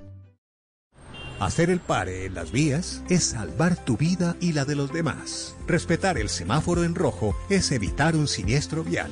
Recuerda que siempre hay alguien que te espera en casa. En la vía, abraza la vida. Respeta las señales de tránsito. Ministerio de Transporte. Agencia Nacional de Seguridad Vial. Historias, trucos, opiniones, conocimientos, opciones, canciones, recuerdos, identidad, temas de los que quieres saber más, contenidos exclusivos, diseñados para que los lleves a todas partes cuantas veces quieras. Podcast Blue. Este fin de 2020 y comienzo de 2021 vamos a compartir los mejores podcasts que encontraremos en Podcast Blue, los temas y contenidos que encontraremos en bluradio.com de lunes a viernes desde las 2 de la tarde por Blue Radio y bluradio.com, la nueva alternativa. Seguimos en la tarde de este martes mostrándoles algo de Podcast Blue. Estamos en este especial de fin de año y de inicio del 2021. ¿De qué se trata? Ustedes simplemente pueden ingresar a bluradio.com, ahí en la sección de podcast pueden encontrar muchos contenidos que pueden oír en cualquier momento y lugar desde nuestra página web o también desde nuestra aplicación. Lo que estamos haciendo durante esta temporada, ya que Blog Deportivo y Voz Populi andan de vacaciones, es mostrarles algo de lo que sucede en ese universo, en el universo de los podcasts. Y por eso estamos acá mostrándoles algo de lo que pueden encontrarse si navegan por la página, por bluradio.com o también por la aplicación. Vamos ahora a escuchar algo de tecnología. Tecnorama se llama este podcast. Aprenda a elegir unos audífonos inalámbricos. El siguiente podcast tiene contenido exclusivamente diseñado para tu interés. Blue Radio, la nueva alternativa. Gadgets, trucos, reviews, tutoriales y novedades de la tecnología en Tecnorama, el podcast. Hola, ¿qué tal? Esto es Tecnorama, el podcast de tecnología de Blue Radio. Estamos emitiendo desde Bogotá, Colombia, el episodio número 7 de la temporada número 1. Semanalmente traemos a ustedes con arroba Iván Ocio, Iván Luzardo, lo mejor de la tecnología, lo que está pasando, lo último en gadgets, además de los sitios recomendados, aplicaciones. Así que reclínense, pónganse cómodos, súbanle en volumen algo de papel y lápiz porque vienen los consejos, vienen las novedades. Iván Luzardo en este podcast de Tecnorama. Mi querido arroba José Carlos Tecno, aquí los saluda arroba Ivanocio, un saludo para todos a la hora que nos escuchen mañana, tarde, noche, madrugada, en cada momento, en cada lugar del día o de la noche, es una buena oportunidad para escuchar Tecnorama, lo mejor de la tecnología, el mejor podcast de tecnología que existe en la actualidad en Colombia. Les tenemos el mejor sitio web, cada uno de nosotros, la mejor aplicación, trucos también y eh, evaluaciones de productos. Yo les voy a hablar del Huawei G8P, Iván les va a hablar del CAT S52, un teléfono todoterreno, y les vamos a contar consejos de cómo comprar audífonos inalámbricos de estos pequeñitos que están tan de moda. Así que, como les decimos, bienvenidos nuevamente a Tecnorama, el podcast de tecnología en Blue Radio. Síganos en arroba Blue Radio Co, arroba José Carlos Tecno, arroba Ivanocio, en Tecnorama, el podcast. Y vamos aquí en Tecnorama con lo mejor de audífonos inalámbricos. José, muchas empresas se están metiendo en este negocio de los audífonos inalámbricos, pero no estamos hablando de los audífonos eh, grandes, de los audífonos que cubren toda nuestra oreja, sino de los pequeñitos, algunos que quizás ni se ven. Usted los ha visto, eh, son cada vez más populares. Señor, cada vez más populares, cada vez más pequeños. Iván, le debo confesar que en un comienzo, cuando Apple lanzó sus AirPods hace unos años, yo me burlé. Yo decía, "Mm, esto está como raro, no le veo mucha funcionalidad. ¿Quién va a cargar dos audífonos ahí medio pegados al oído? Se le van a estar perdiendo a uno. Y vea usted lo que ha venido pasando. Ahora son un estándar. Nuevamente Apple le calla la boca a todo el mundo y convirtió en estándar estos AirPods y ahora son una gran cantidad de marcas los que los están vendiendo, Iván. Es interesante eso que usted dice. La gente se burlaba literal de Apple porque decía, no, qué, qué oso, qué feo se ven esos dos eh, palitos ahí colgados blancos eh, de la oreja. ¿Por ¿Quién va a utilizar eso? Pues Todas. estamos hablando, eh, sí señor, estamos hablando Iván que ahora hay mm, eh, de estos audífonos eh, inalámbricos in-ear, es decir, que van dentro del oído de marcas como Samsung, como Huawei, como Sony, incluso como Xiaomi. Yo he probado, Iván, si entramos ya de una vez en materia, los FreeBuds 3i de Huawei. Estoy absolutamente enamorado de esos audífonos inalámbricos. Tienen un sistema de cancelación de sonido que realmente es muy sorprendente. Tienen tres micrófonos, dos externos y uno interno. ¿Qué hacen estos micrófonos, Iván? Pues escuchan el sonido ambiente en donde está usted escuchando música o en una llamada y lo que hace es que miden la intensidad de la onda del sonido y emiten internamente dentro de los audífonos una onda contraria para, por supuesto, eh, contrarrestar esa onda de sonido y generar esa, ese aislamiento sonoro que le permite a usted dos cosas. Primero, escuchar perfectamente su música, escuchar perfectamente la llamada y que la persona que está afuera también llamándolo a usted, con la que usted está conversando, también lo va a escuchar perfecto, porque los audífonos hacen el efecto contrario. También le meten una onda de, eh, digamos, control de audio a la llamada para que siempre suene muy, muy bien. Oiga, qué bien, porque además eh, es mucha tecnología en unos aparaticos tan pequeños, increíbles. Son tres micrófonos, eh, cancelación de ruido y demás. Yo he probado varios. Yo he probado los AirPods Pro, he probado los bots de Samsung y también los FreeBots que usted está mencionando. De los AirPods Pro, eh, probé, pero más bien poco la primera versión. Me gustaba. He probado más esta segunda versión, los AirPods Pro. Y déjeme decirle que hay una cosa que no me gusta mucho y es la cancelación de ruido. Es creo tan buena que la uso poco porque me eh, abstrae completamente del mundo exterior y a veces me da, como, me da como miedo. Es decir, si uno va en bicicleta, no recomendable. Si va por la calle, no recomendable porque uno no escucha las cosas que pasan. Así es, señor. Mire, además eh, le confieso, Iván, que otra de las cosas que me han gustado de estos dispositivos, además de la cancelación del sonido, es eh, la cantidad de funciones que tienen con los toques. Muchos de ellos eh, tienen sensibilidad al toque. En el caso de los Huawei FreeBuds 3i, cuando usted le da un solo toque puede contestar una llamada, por ejemplo, o darle play a una canción. Con doble toque eh, puede colgar eh, la llamada o puede adelantar la canción. Si toca eh, con, de manera sostenida el auricular izquierdo, estoy hablando, va a activar o a desactivar también la cancelación de sonido. Para eso que usted dice, Iván, por el momento en el que uno está por fuera y dice de pronto en un aeropuerto necesito escuchar el llamado para cuando me llamen a abordar, pues yo cancelo la cancelación de sonido, la desactivo más bien para no perderme tampoco el sonido ambiente que está pasando por fuera porque es muy importante. Tiene botones táctiles, es decir, uno con solo el dedo, como usted lo menciona, puede hacer muchas cosas. En eso se puede subir y bajar volumen, ¿cierto? Sí, señor, también se puede subir y bajar volumen. Pues le cuento que en los AirPods Pro no hay esa opción y es una cosa bastante curiosa porque Apple dice esto tienen que manejarlo es con el asistente personal, con Siri. Entonces, para subir o bajar volumen, usted tiene que decir, oye Siri, sube volumen, baja volumen. Y qué incómodo es, qué complicado es porque usted imagínese en la mitad de su paseo en Transmilenio y que tenga que decirle en voz alta delante de todas las personas que le suba o le baje el volumen. Eh, no tiene sentido para mí no sé, yo uso mucho el asistente de Google vía los FreeBots 3i y me va bastante bien. Pero ¿qué le parece, Iván, si hablamos de consejos? Consejos para comprar estos audífonos inalámbricos in-ear Bluetooth. Comentémosle a la gente, Iván, ¿qué debería tener en cuenta? Lo primero, presupuesto. Usted debe pensar en su presupuesto. No todos los audífonos inalámbricos cuestan lo mismo. Hay que varía, por ejemplo, la marca, la calidad o la cantidad de cosas que tenga también esas funciones. Estamos hablando que unos AirPods son los más costosos, los más caros, están alrededor del millón de pesos. Le siguen unos como los Samsung, eh, los Galaxy Buds de Samsung. Estamos hablando que los FreeBuds de Huawei están alrededor de los 500 mil pesos. Los Sony también es una marca que se está metiendo en esos, que tiene unos equipos bastante interesantes.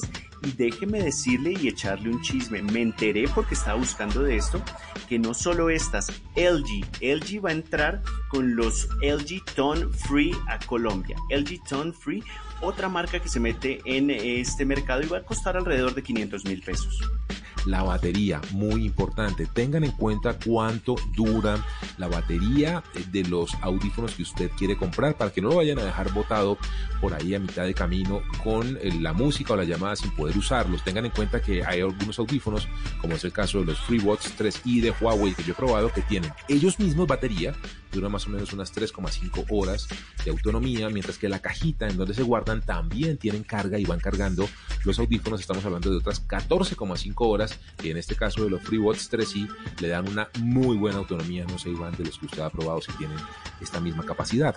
Pues eh, tienen buena duración. Lo que pasa es que además hay que tener en cuenta, esa batería no eh, dura toda la vida eso. Es decir, esa batería, ese nivel de batería o esa autonomía va bajando con el tiempo. Apenas son nuevos, duran un montón todas esas horas que usted dice y me parece un punto interesante que llama la atención.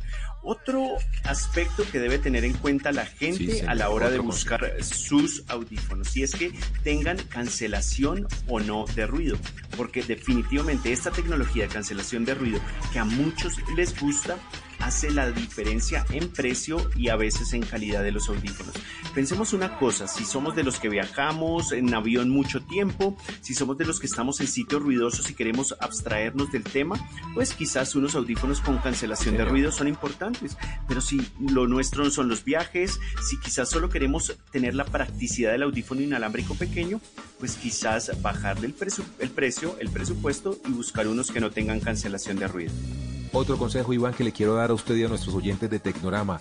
Revisen si eh, son capaces de aguantar la humedad, si son resistentes al agua y a la humedad. Si usted hace deporte, si usted trota, monta bicicleta y pretende usar sus audífonos en esa actividad deportiva, pues va a sudar. Y va a sudar es que va a mojar, va a humedecer sus audífonos inalámbricos. Así que tenga en cuenta que tengan esa capacidad de resistir la humedad. Y tal vez el último consejo, Iván, tengan en cuenta la compatibilidad de marcas. Si bien todos ellos son compatibles entre sí, es decir, yo puedo usar unos Huawei FreeWatch 3i con un celular Samsung o unos Xiaomi con un celular eh, Huawei o incluso los AirPods, Iván, si me corrige, también se pueden usar en otro tipo de dispositivos además de Apple. Claro que sí. no estoy mal. Pues tengan en cuenta que se pueden usar, pero la magia y lo más interesante y la máxima explotación y aprovechamiento de estos dispositivos pues se va a dar cuando usted los usa con la marca compatible, así que tenga también en cuenta esto. Finalmente, ya muy cortico, sé que ya íbamos terminando este tema. Colores, eh, disponibilidad de diseños. Señor. Solo he encontrado en blanco y negros. Por ahí había unos Huawei FreeBuds rojos, pero la versión anterior, los FreeBuds 3, eh, y me dijeron que los LG que le mencioné, los LG Tone Free, van a llegar en varios colores. Entonces, buscar un color que se ajuste a la, al diseño o a la personalidad mejor que nosotros tenemos. Y un punto adicional, de pronto que no se nos quede por fuera, la batería, la caja de la batería. Los audífonos tienen, exactamente, los audífonos en su caja tienen muchos de ellos batería adicional. Hay algunos que la tienen y otros que no la tienen. Entonces, esos nuestros consejos para buscar audífonos inalámbricos, los in-ear, ¿cierto, José? Sí, señor, los in-ear es parte del primer bloque que tenemos aquí en Tecnorama. Ya vienen los mejores sitios web, las mejores aplicaciones, los trucos y por supuesto también los reviews y las reseñas. No se vayan, manténganse aquí firmes con Tecnorama, el podcast de tecnología de Blue Radio. Gadgets, trucos, reviews, tutoriales y novedades de la tecnología en Tecnorama, el podcast. Vamos ahora con el segundo segmento aquí en Tecnorama, Iván. Vamos a hablar del sitios web. Yo le quiero recomendar uno muy rápidamente. Tiene que ver con este mundo del aislamiento en el que ya la angustia, el estrés, la necesidad incluso de concentrarnos y enfocarnos se vuelve cada vez más compleja.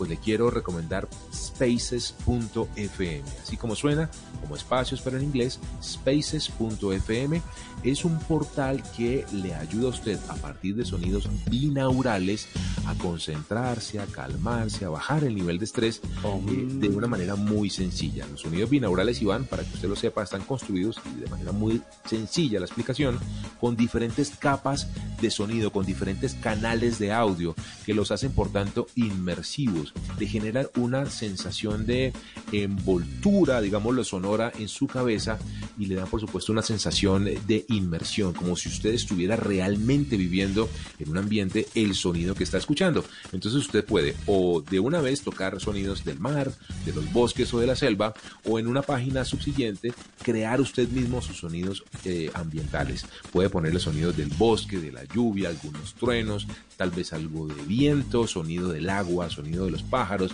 tal vez un grillito por ahí, algo de la jungla, en fin, usted mezcla todos esos sonidos y van, y el nivel de, por lo menos en mi caso, de concentración que uno logra, porque usted deja la, la, pestañita de Chrome ahí con con spaces.fm puesta ahí a un ladito y sigue trabajando en sus documentos, en sus llamadas y demás y usted va escuchando ese sonido y lo lleva y lo mantiene concentrado y tranquilo.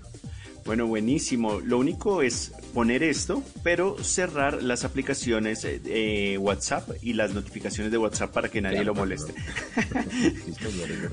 bueno, José, me voy yo con mi sitio recomendado. Es un sitio bastante interesante para aquellos jóvenes que están buscando aprender de matemáticas y ciencia de una manera distinta. Es como nos gusta al gratín. El sitio web es brilliant.org.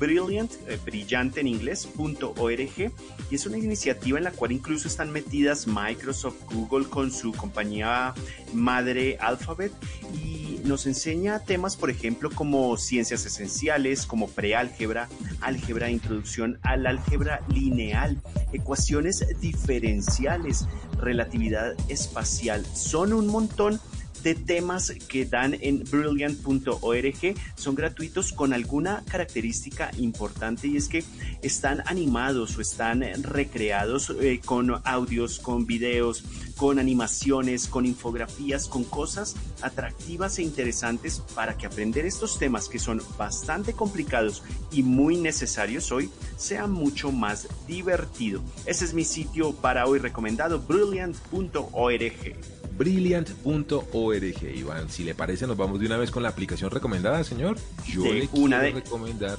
una muy interesante que se llama Lightworks, como suena, como luces de luz de trabajo, Lightworks. Eh, la encuentra en lwks.com, así como suena lwks.com. ¿Qué es Lightworks? Es un editor de video muy poderoso. Hagan de cuenta como un Adobe Premiere, con las capas, con los, eh, las funciones, con todas las herramientas de edición, eh, diferentes canales para audio, para video, para efectos. Es un tremendo editor de video, Iván, además como les gusta a usted y a mí, señor al gratín sin pagar un solo pesín. Eh, está para Windows, está para Linux y está para Mac. Lo pueden descargar gratis LWKS. ¿Qué característica tiene además Iván? Reconoce todos los plugins de video y todos los formatos de video, que también es una cosa que a veces pasa con esto software libre, que sí es gratuito, es muy poderoso y demás, pero no lee, no sé, MP4 o no lee algún tipo de formato AVI o algún tipo de formato que es muy usado o muy popular porque es propietario ese tipo de encoder. En este caso, Lightworks reconoce todos los encoders, todos los codecs de video y de audio disponibles lwks.com Lightworks, la aplicación que les traigo en esta edición, en el episodio número 7 de Tecnorama, Iván. Listo, multa para el primero que traiga algo que cueste entonces aquí a Tecnorama. Mi aplicación recomendada esta vez, José, es una que yo creo que muchas personas han visto, pero dicen, ¿de dónde hago esto? Es la aplicación para crear deepfakes. Estos deepfakes eh, son estos videos en los cuales eh, yo pongo mi cara y que de una manera mágica, porque eso parece magia, hacen que yo baile como Shakira. Usted ya me vio bailando como Shakira, ¿no? horror, no he podido dormir, señor por su culpa. No me pude sacar esa imagen de la cabeza. Usted bailando el Waka, o sea, Shakira, el Waka, pero con la cara de Iván Luzardo, por Dios. Muy bien, muy bien. Entonces, esta aplicación pone nuestra cara en Shakira, pone nuestra cara en Vin Diesel, pone nuestra cara en personajes importantes, reconocidos de Hollywood y de muchas cosas y nos recrea videos con ella. La aplicación se llama Reface. Reface. Antes se llamaba Duplicate. Eh, la cambiaron recientemente, hace muy pocos días, porque eh, primero se llamaba Duplicate y ahora se llama Reface. Es gratis. Algunas eh, animaciones, no tiene solo videos, sino también fotografías, algunos GIFs. Entonces hay muchas opciones para poner nuestra cara en otras personas y de esta manera ser o asumir la personalidad de ese artista que queremos llevar o que llevamos adentro. Esa es eh, mi aplicación recomendada, Reface. La de José era Lightworks. Esas son nuestras aplicaciones recomendadas aquí en Tecnorama, el podcast de tecnología de Blue Radio. No olviden seguirnos en nuestras redes sociales, arroba José Carlos Tecno, arroba Ivanocio, también en, por supuesto, en arroba Blue Radio y arroba follow.co para enterarse de las mejores noticias de tecnología en Colombia y el mundo. Síganos en arroba Blue Radio Co, arroba José Carlos Tecno y arroba Ivanocio. Tecnorama, el podcast. Vamos ahora con este segmento, Iván, dedicado a los juguetes, a los gadgets, a la manera como nosotros, usted y yo nos divertimos destapando estos juguetitos, estos aparatitos que nos han caído afortunadamente en las manos. A mí me llegó, Iván, el ¿Qué tan Huawei- juguetón esta vez? ¿Qué tan juguetón está Estamos esta vez? Miren, me llegó el Huawei Y8P. Vea, un celular que me tiene sorprendido por muchas razones. Técnicas, de diseño, de desempeño, de aplicaciones, de funcionalidades y de precio. Quiero empezar contándole, Iván, que tiene eh, una eh, pantalla bien interesante. Es una pantalla OLED. Ojo con esto. OLED, que es la mejor tecnología hoy en día de pantallas, tanto para televisores o para cualquier dispositivo, tableta y demás. En este caso, en un celular, es una pantalla de 6,3 pulgadas que tiene una relación pantalla-cuerpo, es decir, entre el tamaño y lo que ocupa la pantalla de más del 90%. Eso significa, Iván, que es una pantalla bastante amplia y generosa, con colores cinemáticos para poder disfrutar de videos, videojuegos, películas y demás. Otra cosa interesante es que tiene lector de huella en la pantalla. Esta es una funcionalidad que normalmente está reservada para equipos de gama más alta. En el caso del Y8P, que hace parte de la familia de los Y de Huawei, que es una gama media, sabe usted, Iván, pues en este caso este que es el hermano mayor de todos los Y, el Y8P, tiene lector de huella en la pantalla. Lo otro es que tiene tres cámaras. En el caso de los Y, Iván, a diferencia de los Mate y de los P, las cámaras no vienen, eh, digamos, certificadas por el algoritmo gráfico de Leica. No obstante, mantienen toda la potencia, todas las características y todas las ventajas y novedades de Huawei en materia de imagen y de video. Tiene tres cámaras, una de 2 megapíxeles que es la que hace la profundidad, una principal de 48 megapíxeles y una ultra gran angular de 8 megapíxeles que toma unas eh, imágenes, unas tomas muy amplias, casi que panorámicas, Iván, la he probado, me ha ido bastante bien. La cámara grande, Iván, de 48 megapíxeles eh, tiene tecnología super clear, que significa que con muy poquita luz está en capacidad de hacer tomas muy, muy importantes, como le decía, lente gran angular, tiene un alcance de 120 grados de apertura, muy, muy interesante y un modo súper nocturno que le permite también con inteligencia artificial, otra característica que está reservada para teléfonos de mayor gama, en este Huawei Y8P está presente, le permite tomar imágenes, reconocer tomas, los elementos que están dentro de la imagen y hacer composición también inteligente con tecnología Super Sensing, nuevamente con poquita luz, hacer fotos increíbles. Tiene 4 GB de RAM y almacenamiento de 128 GB con capacidad de extensión con tarjetas micro SD hasta 256 GB adicionales y una batería de 4000 miliamperios. Todo un tote este Y8P y los colores, Iván. Definitivamente me tiene enloquecido que tengo. Tengo el Breathing Crystal, que es un color como azul clarito, como fucsia, pero que se funde con un rosadito. Es como tornasolado. Tal, como me lo, tal como me lo describe, suena a fem- eh, femenino, ¿no? Para nada, para nada, Iván. Es más bien juvenil. Un, un color muy juvenil, muy interesante, espectacular. Cuando usted lo tiene, el teléfono lo pone sobre la mesa, todo el mundo tiene que ver con ese color. De este Huawei Y8P y lo mejor el precio, un millón de pesos. Punto. No le digo más. Un millón de pesos. Un teléfono que con todas estas características definitivamente se convierte en una tremenda opción si usted, quien nos escucha, está buscando un teléfono muy bueno a un muy buen precio, Iván. Bueno, muy interesante ese Y8P de Huawei que menciona aquí mi querido arroba José Carlos Tecno. Yo voy con mi juguetico de esta semana. Y esta semana mi juguete es para aquellos que son débiles de manitos, que se les cae todo, que se les daña cualquier cosa que caen en las manos. Los manitos de estómago, los bien llamados manitos de estómago, pueden tener un teléfono como este que les presento hoy y es el CAT S52. Este teléfono inteligente de esta compañía CAT que la reconocemos algunos por eh, zapatos, quizás por maquinaria pesada. Pues Sí, por tienen- herramientas. Exactamente.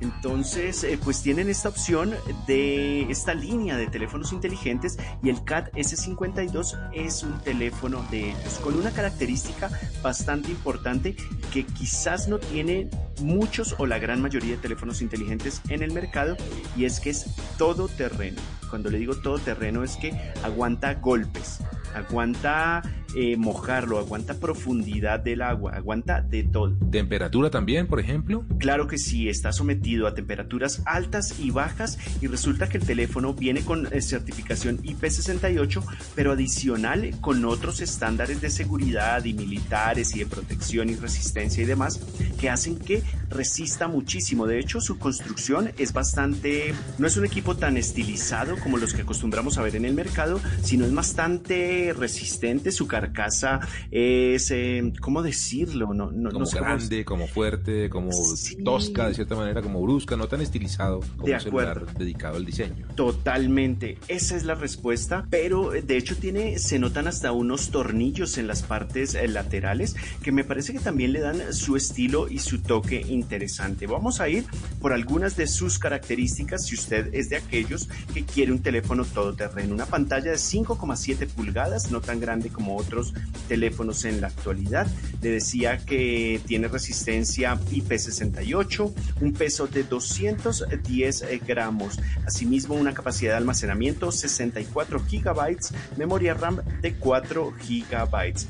Cámaras, no es un celular muy potente en el tema multimedia. Apenas una camarita en la parte posterior de 12 megapíxeles con grabación de video, por supuesto, de Full HD y una cámara principal o cámara frontal de 8 megapíxeles. Esas son las características. Adicional a eso, una, batería de 3100 miliamperios. Yo creo que en ese sentido no es un teléfono eh, con tanta potencia, con tanta eh, rendimiento, pero es que para lo que uno utiliza un teléfono de estos, realmente lo que ofrece es lo que puede, eh, es, es, suficiente para lo que la gente lo está buscando. El precio de este teléfono alrededor de 2 millones de pesos. No lo van a conseguir en almacenes de cadena, no lo van a conseguir tampoco en los operadores, en tiendas tipo home center, tiendas donde eh, vendan productos de este tipo un poco más resistentes y más para trabajo de campo.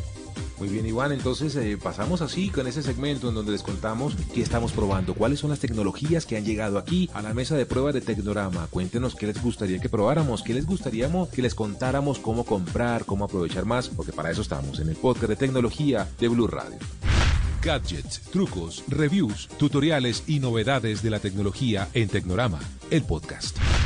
Vamos a terminar este episodio número 7 de Tecnorama con los consejos, los trucos, Iván. En mi caso le quiero contar a usted y a nuestros oyentes cómo publicar en Instagram estando sentado en el computador. ¿Sabe usted que esa función todavía no está activa en el, en el navegador? Cuando usted usa Instagram desde Chrome o cualquier otro navegador, no está disponible la posibilidad de publicar. Pues le quiero contar que existe una manera. En Chrome, usted abra su Instagram y presione la tecla F12 cuando usted presiona la tecla F12 aparece una ventana lateral derecha que donde está como la consola y toda la descripción del HTML de esa página. La parte superior, ahí arribita de esa ventana nueva, va a encontrar unos iconos en forma de eh, telefonito y como de tableta. Cuando los toca, ahí queden en color azul, usted le presiona nuevamente en el teclado F5, que eso lo que hace es que refresca la página. Al refrescarla y volver a cargar, ya está lista para poder como si fuera un celular, un móvil, es decir,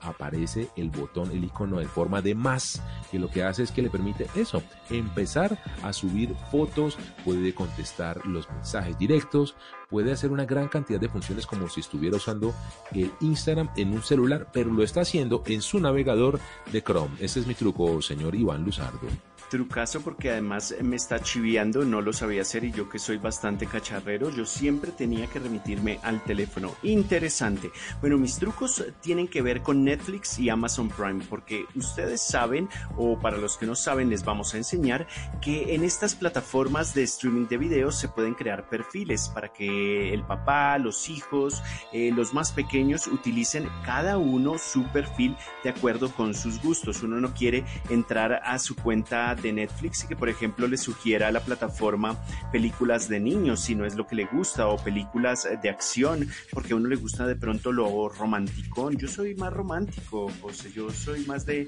de corazón, tengo mi corazoncito. Entonces... Entonces, a ver, vamos a aprender a hacer esos perfiles. Primero vamos con Amazon Prime. Una vez desde el navegador de nuestro eh, computador, vamos a ingresar con nuestro nombre de usuario y nuestra contraseña. En la parte superior derecha vamos a ver la opción de perfil. Cuando estamos allá, presionamos, damos clic y de inmediato se nos abre un menú. En ese menú, la primera opción o la segunda opción se llama añadir perfil. Está ahí súper cerquita. Añadimos perfil y en esa opción, cuando damos añadir perfil, primero un nombre, segundo agregamos una foto de ahí una galería que tiene y adicional a eso seleccionamos si queremos que sea un perfil para menores de 12 años y que filtre ese contenido. Y de esa manera ya lo tenemos en Amazon Prime Video. Ahora vamos a hacerlo en eh, Netflix, que es bastante eh, similar y muy fácil. Ingresamos desde un navegador de internet del computador a nuestro perfil, ingresamos con nuestro nombre de usuario y contraseña. En la parte superior derecha vamos a ingresar la foto de nuestro perfil y ahí también sale chiquito añadir perfil y agregamos nombre, asignamos una fotografía, una imagen de las cuales nos muestra la plataforma, decimos si es eh, menor de edad o si es para un niño el que queremos crear el perfil y listo ya tenemos ahí nuestros perfiles para que no se nos meta nadie en nuestros gustos y tengamos privacidad. Así es, señor Iván Luzardo. Muchas gracias. Arroba Ivanocio, arroba José Carlos Tecno, arroba Blue Radio, arroba follow.co. Las redes sociales a las que les pedimos por favor sigan, uno, y dos, nos cuenten qué más quieren saber, qué les podemos ayudar, qué quieren conocer del mundo de la tecnología para nosotros semanalmente. Con Iván Luzardo y José Carlos García, pues sentarnos a trabajar en Tecnorama. Trabajamos para ustedes, lo hacemos por ustedes en este podcast de tecnología de Blue Radio. Nos vemos la siguiente semana, Iván. Chao, chao, José. Muchas gracias a todos los que nos escuchan. Síganos, síganos, Tecnorama.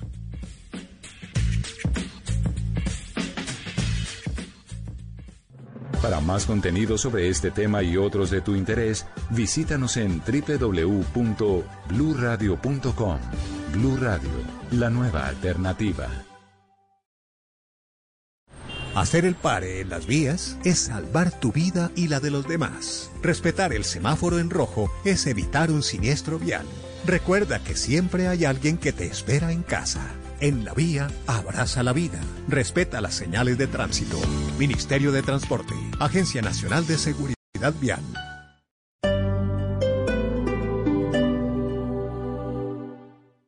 Vive la luz de la Navidad con Unicentro Neiva con todos los protocolos de bioseguridad. No te pierdas nuestra programación especial de diciembre, el sorteo de la moto y muchos premios más. Continúa participando en los premios mensuales. Por compras acumulables iguales o superiores a 80 mil pesos en cualquiera de nuestras marcas o acumulables iguales o superiores a 150 mil pesos en almacenes éxito de Unicentro Neiva. Conoce más en www.unicentroneiva.com.co. Aplican condiciones y restricciones.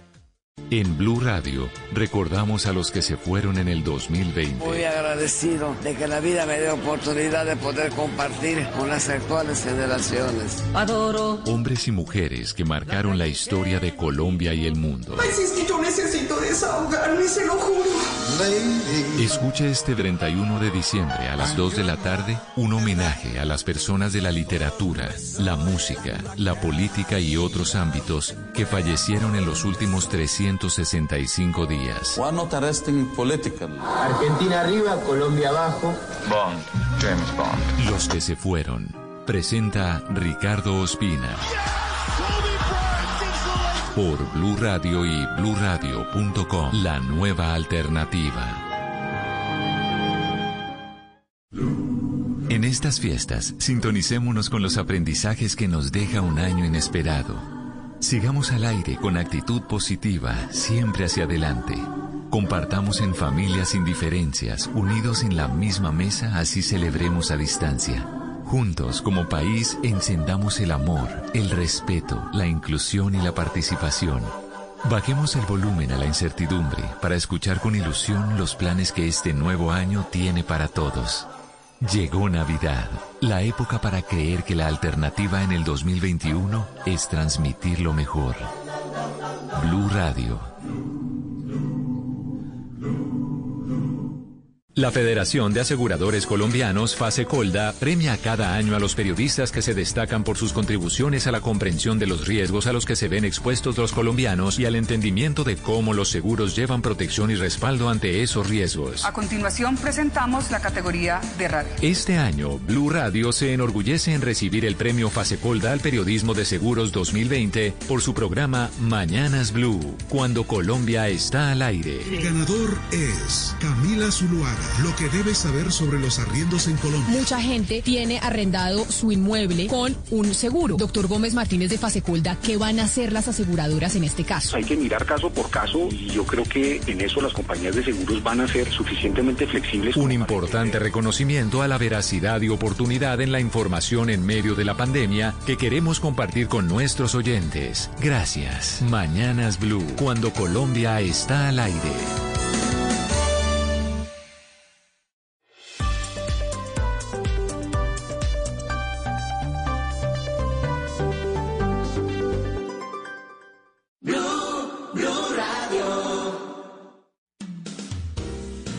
Estamos a esta hora presentándoles podcast Blue. Después de las 7 de la noche vienen las noticias, también la nube. Bueno, en fin, la programación habitual de Blue Radio. Pero por ahora, ya que está de vacaciones Voz Populi, les estamos mostrando estos podcast en Podcast Blue. Y viene la segunda parte del podcast que habíamos oído hace un rato, de Amando la Vida, los pasos para enamorarse de la bici. Aquí está la conclusión.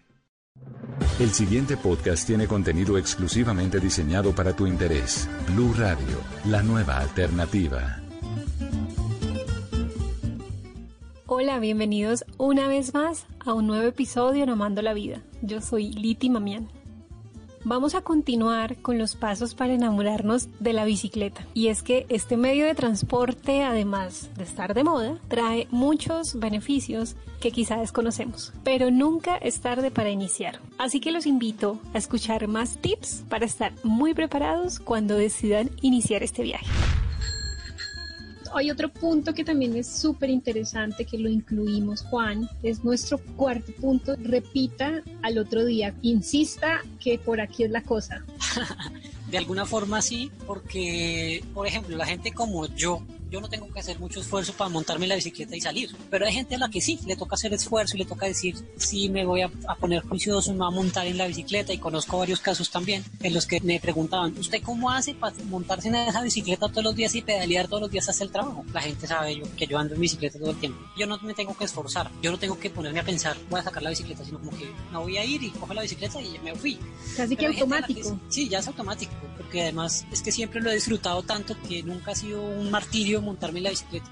Permíteme interrumpirte ahora que tú mencionas del martirio y es que hay muchas personas que a pesar de que son muy deportistas tal vez y que ya es una edad considerable no saben manejar la bici. Entonces dirán ellos no, pero si yo no aprendí de pequeño ahora grande, menos.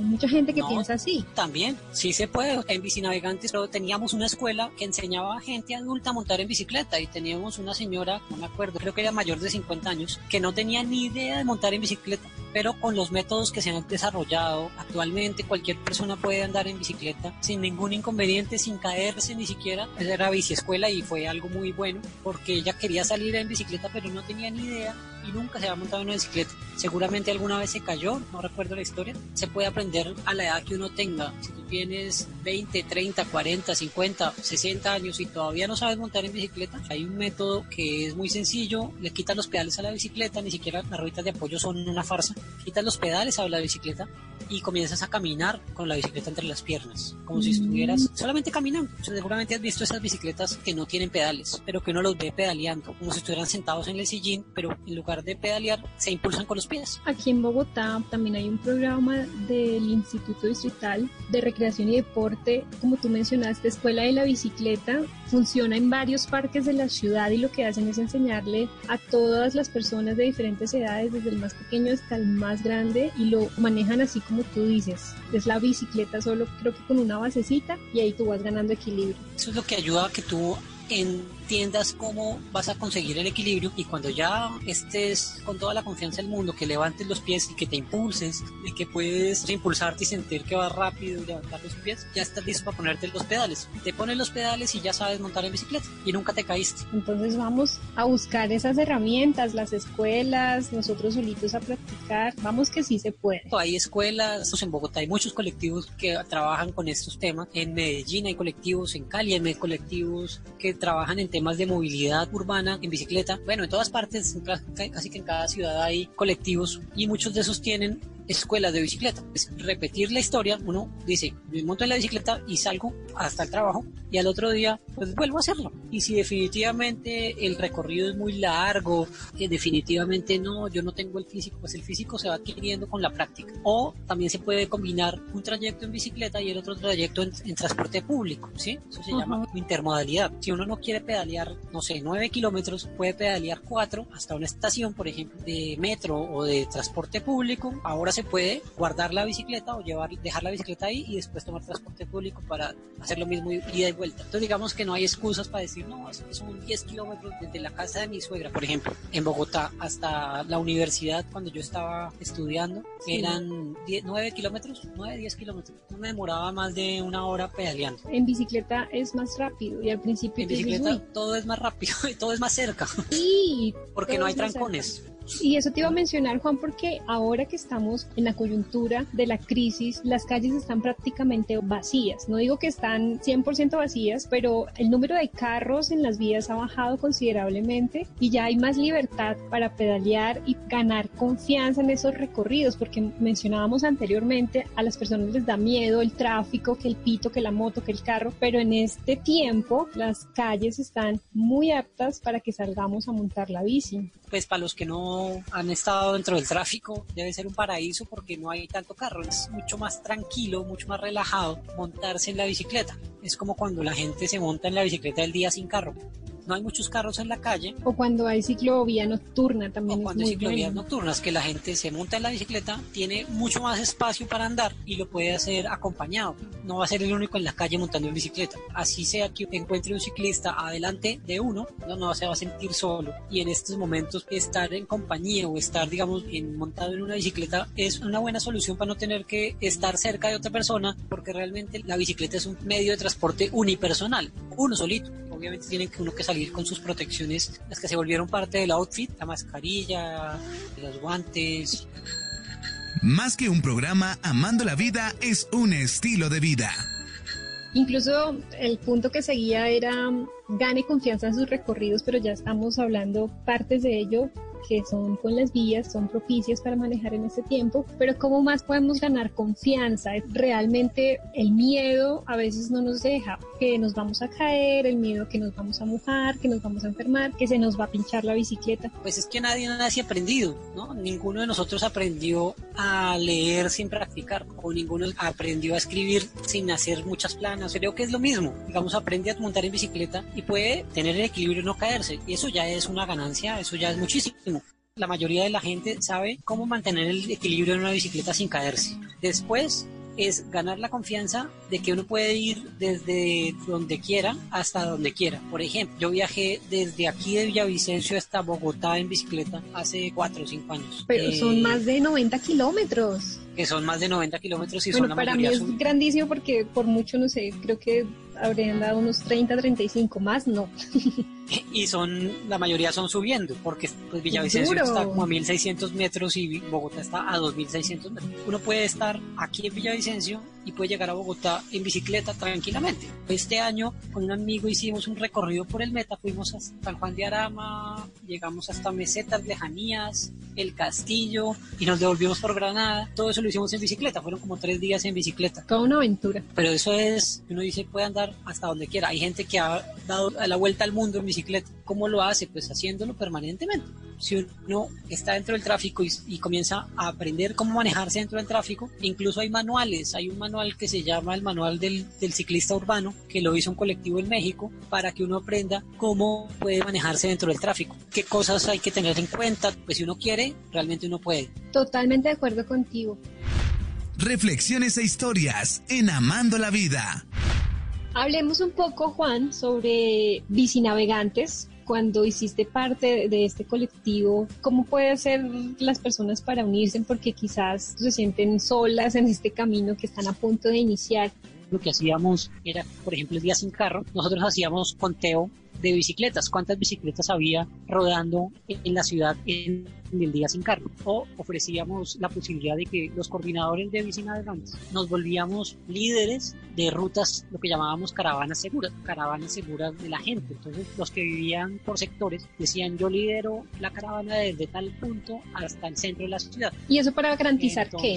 Eso era para garantizar durante el día sin carro que la gente pues, no le diera susto andar. Se armaba un grupo pequeño, normalmente eran unas 15 o 20 personas. Uno lideraba el grupo, les enseñaba. Lo importante aquí es mantener una línea o andar en grupo, no abrirse no salir del carril sin, sin avisar, andar en línea recta, todas esas recomendaciones que uno tiene que tener en cuenta cuando está andando en la ciudad y pues haciéndolo en un grupo muy pequeño pues es mucho más fácil interactuar y aprender. Entonces para acompañarlos, para que se animaran a coger la bicicleta como un hábito y que siguieran utilizándola como un medio de transporte. Muy bueno el trabajo que se realiza dentro de estos colectivos y estos diferentes grupos. El grupo tenía una biciescuela, que era la que le enseñaba a la gente a montar en bicicleta, y alguna vez hicimos una campaña de recolección de bicicletas para niños que vivían en una vereda y que tenían que caminar más o menos 4 kilómetros desde sus casas, el colegio es un colegio rural, y desde sus casas hasta el colegio. Entonces, más o menos entre 4 y 5 kilómetros tenían que caminar los niños desde sus casas hasta el colegio. Más o menos son dos horas. Incluso un poco más, porque bueno,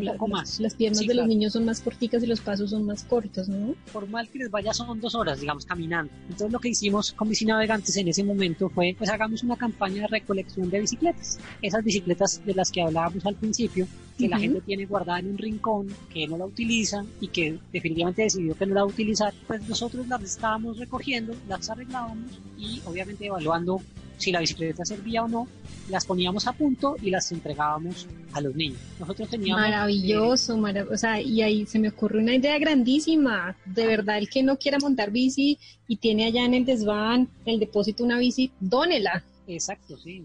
Nosotros teníamos en ese momento una meta de conseguir 80 bicicletas, porque eran más o menos 60 o 70 niños. Pues tanta acogida tuvimos que logramos armar y arreglar 110 bicicletas. Fue un éxito. fue un éxito total y eso sin contar obviamente las bicicletas que llegaron en un estado que era irrecuperable.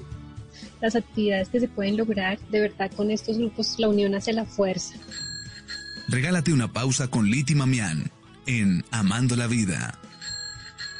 Bueno, vamos con nuestro punto número 6, que no es el menos importante, y es planee su ruta previamente. Y es que, claro, quizás es la primera vez que vamos a salir a rodar.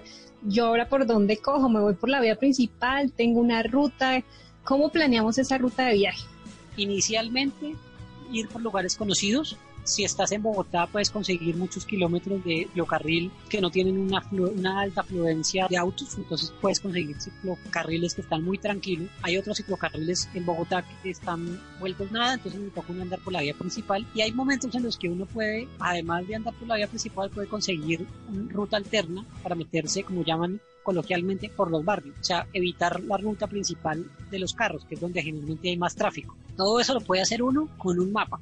Los mapas en internet que existen son buenísimos para que uno pueda planear la ruta sin moverse de la casa. Incluso yo lo he hecho, he hecho el ejercicio y entras al buscador, escribes ciclorrutas, ciclovías, Bogotá, por ejemplo, y ahí te salen por colores y entonces tú empiezas a mirar por dónde te puedes ir.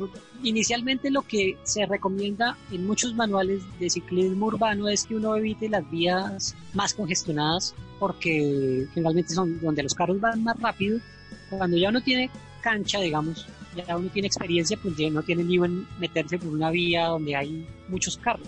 Pero al principio puede dar mucho susto, entonces uno puede evitar esas rutas principales, esas rutas siguiendo una ruta que le puede decir el, GPS o los mapas que encuentra uno por internet, como, como también lo hice yo alguna vez, pues se conecta uno con alguien de un colectivo, conoce mucho los mapas y que tiene muchas rutas y le dice a uno, venga, váyase por este lado, aquí se puede conectar con una ciclorruta, aquí le toca salirse de la ciclorruta y aquí vuelve otra vez a la ciclorruta si quiere una ciclorruta. Si no quiere ciclorruta, pues simplemente por esta vía, por esta otra vía, que son vías principales y ya.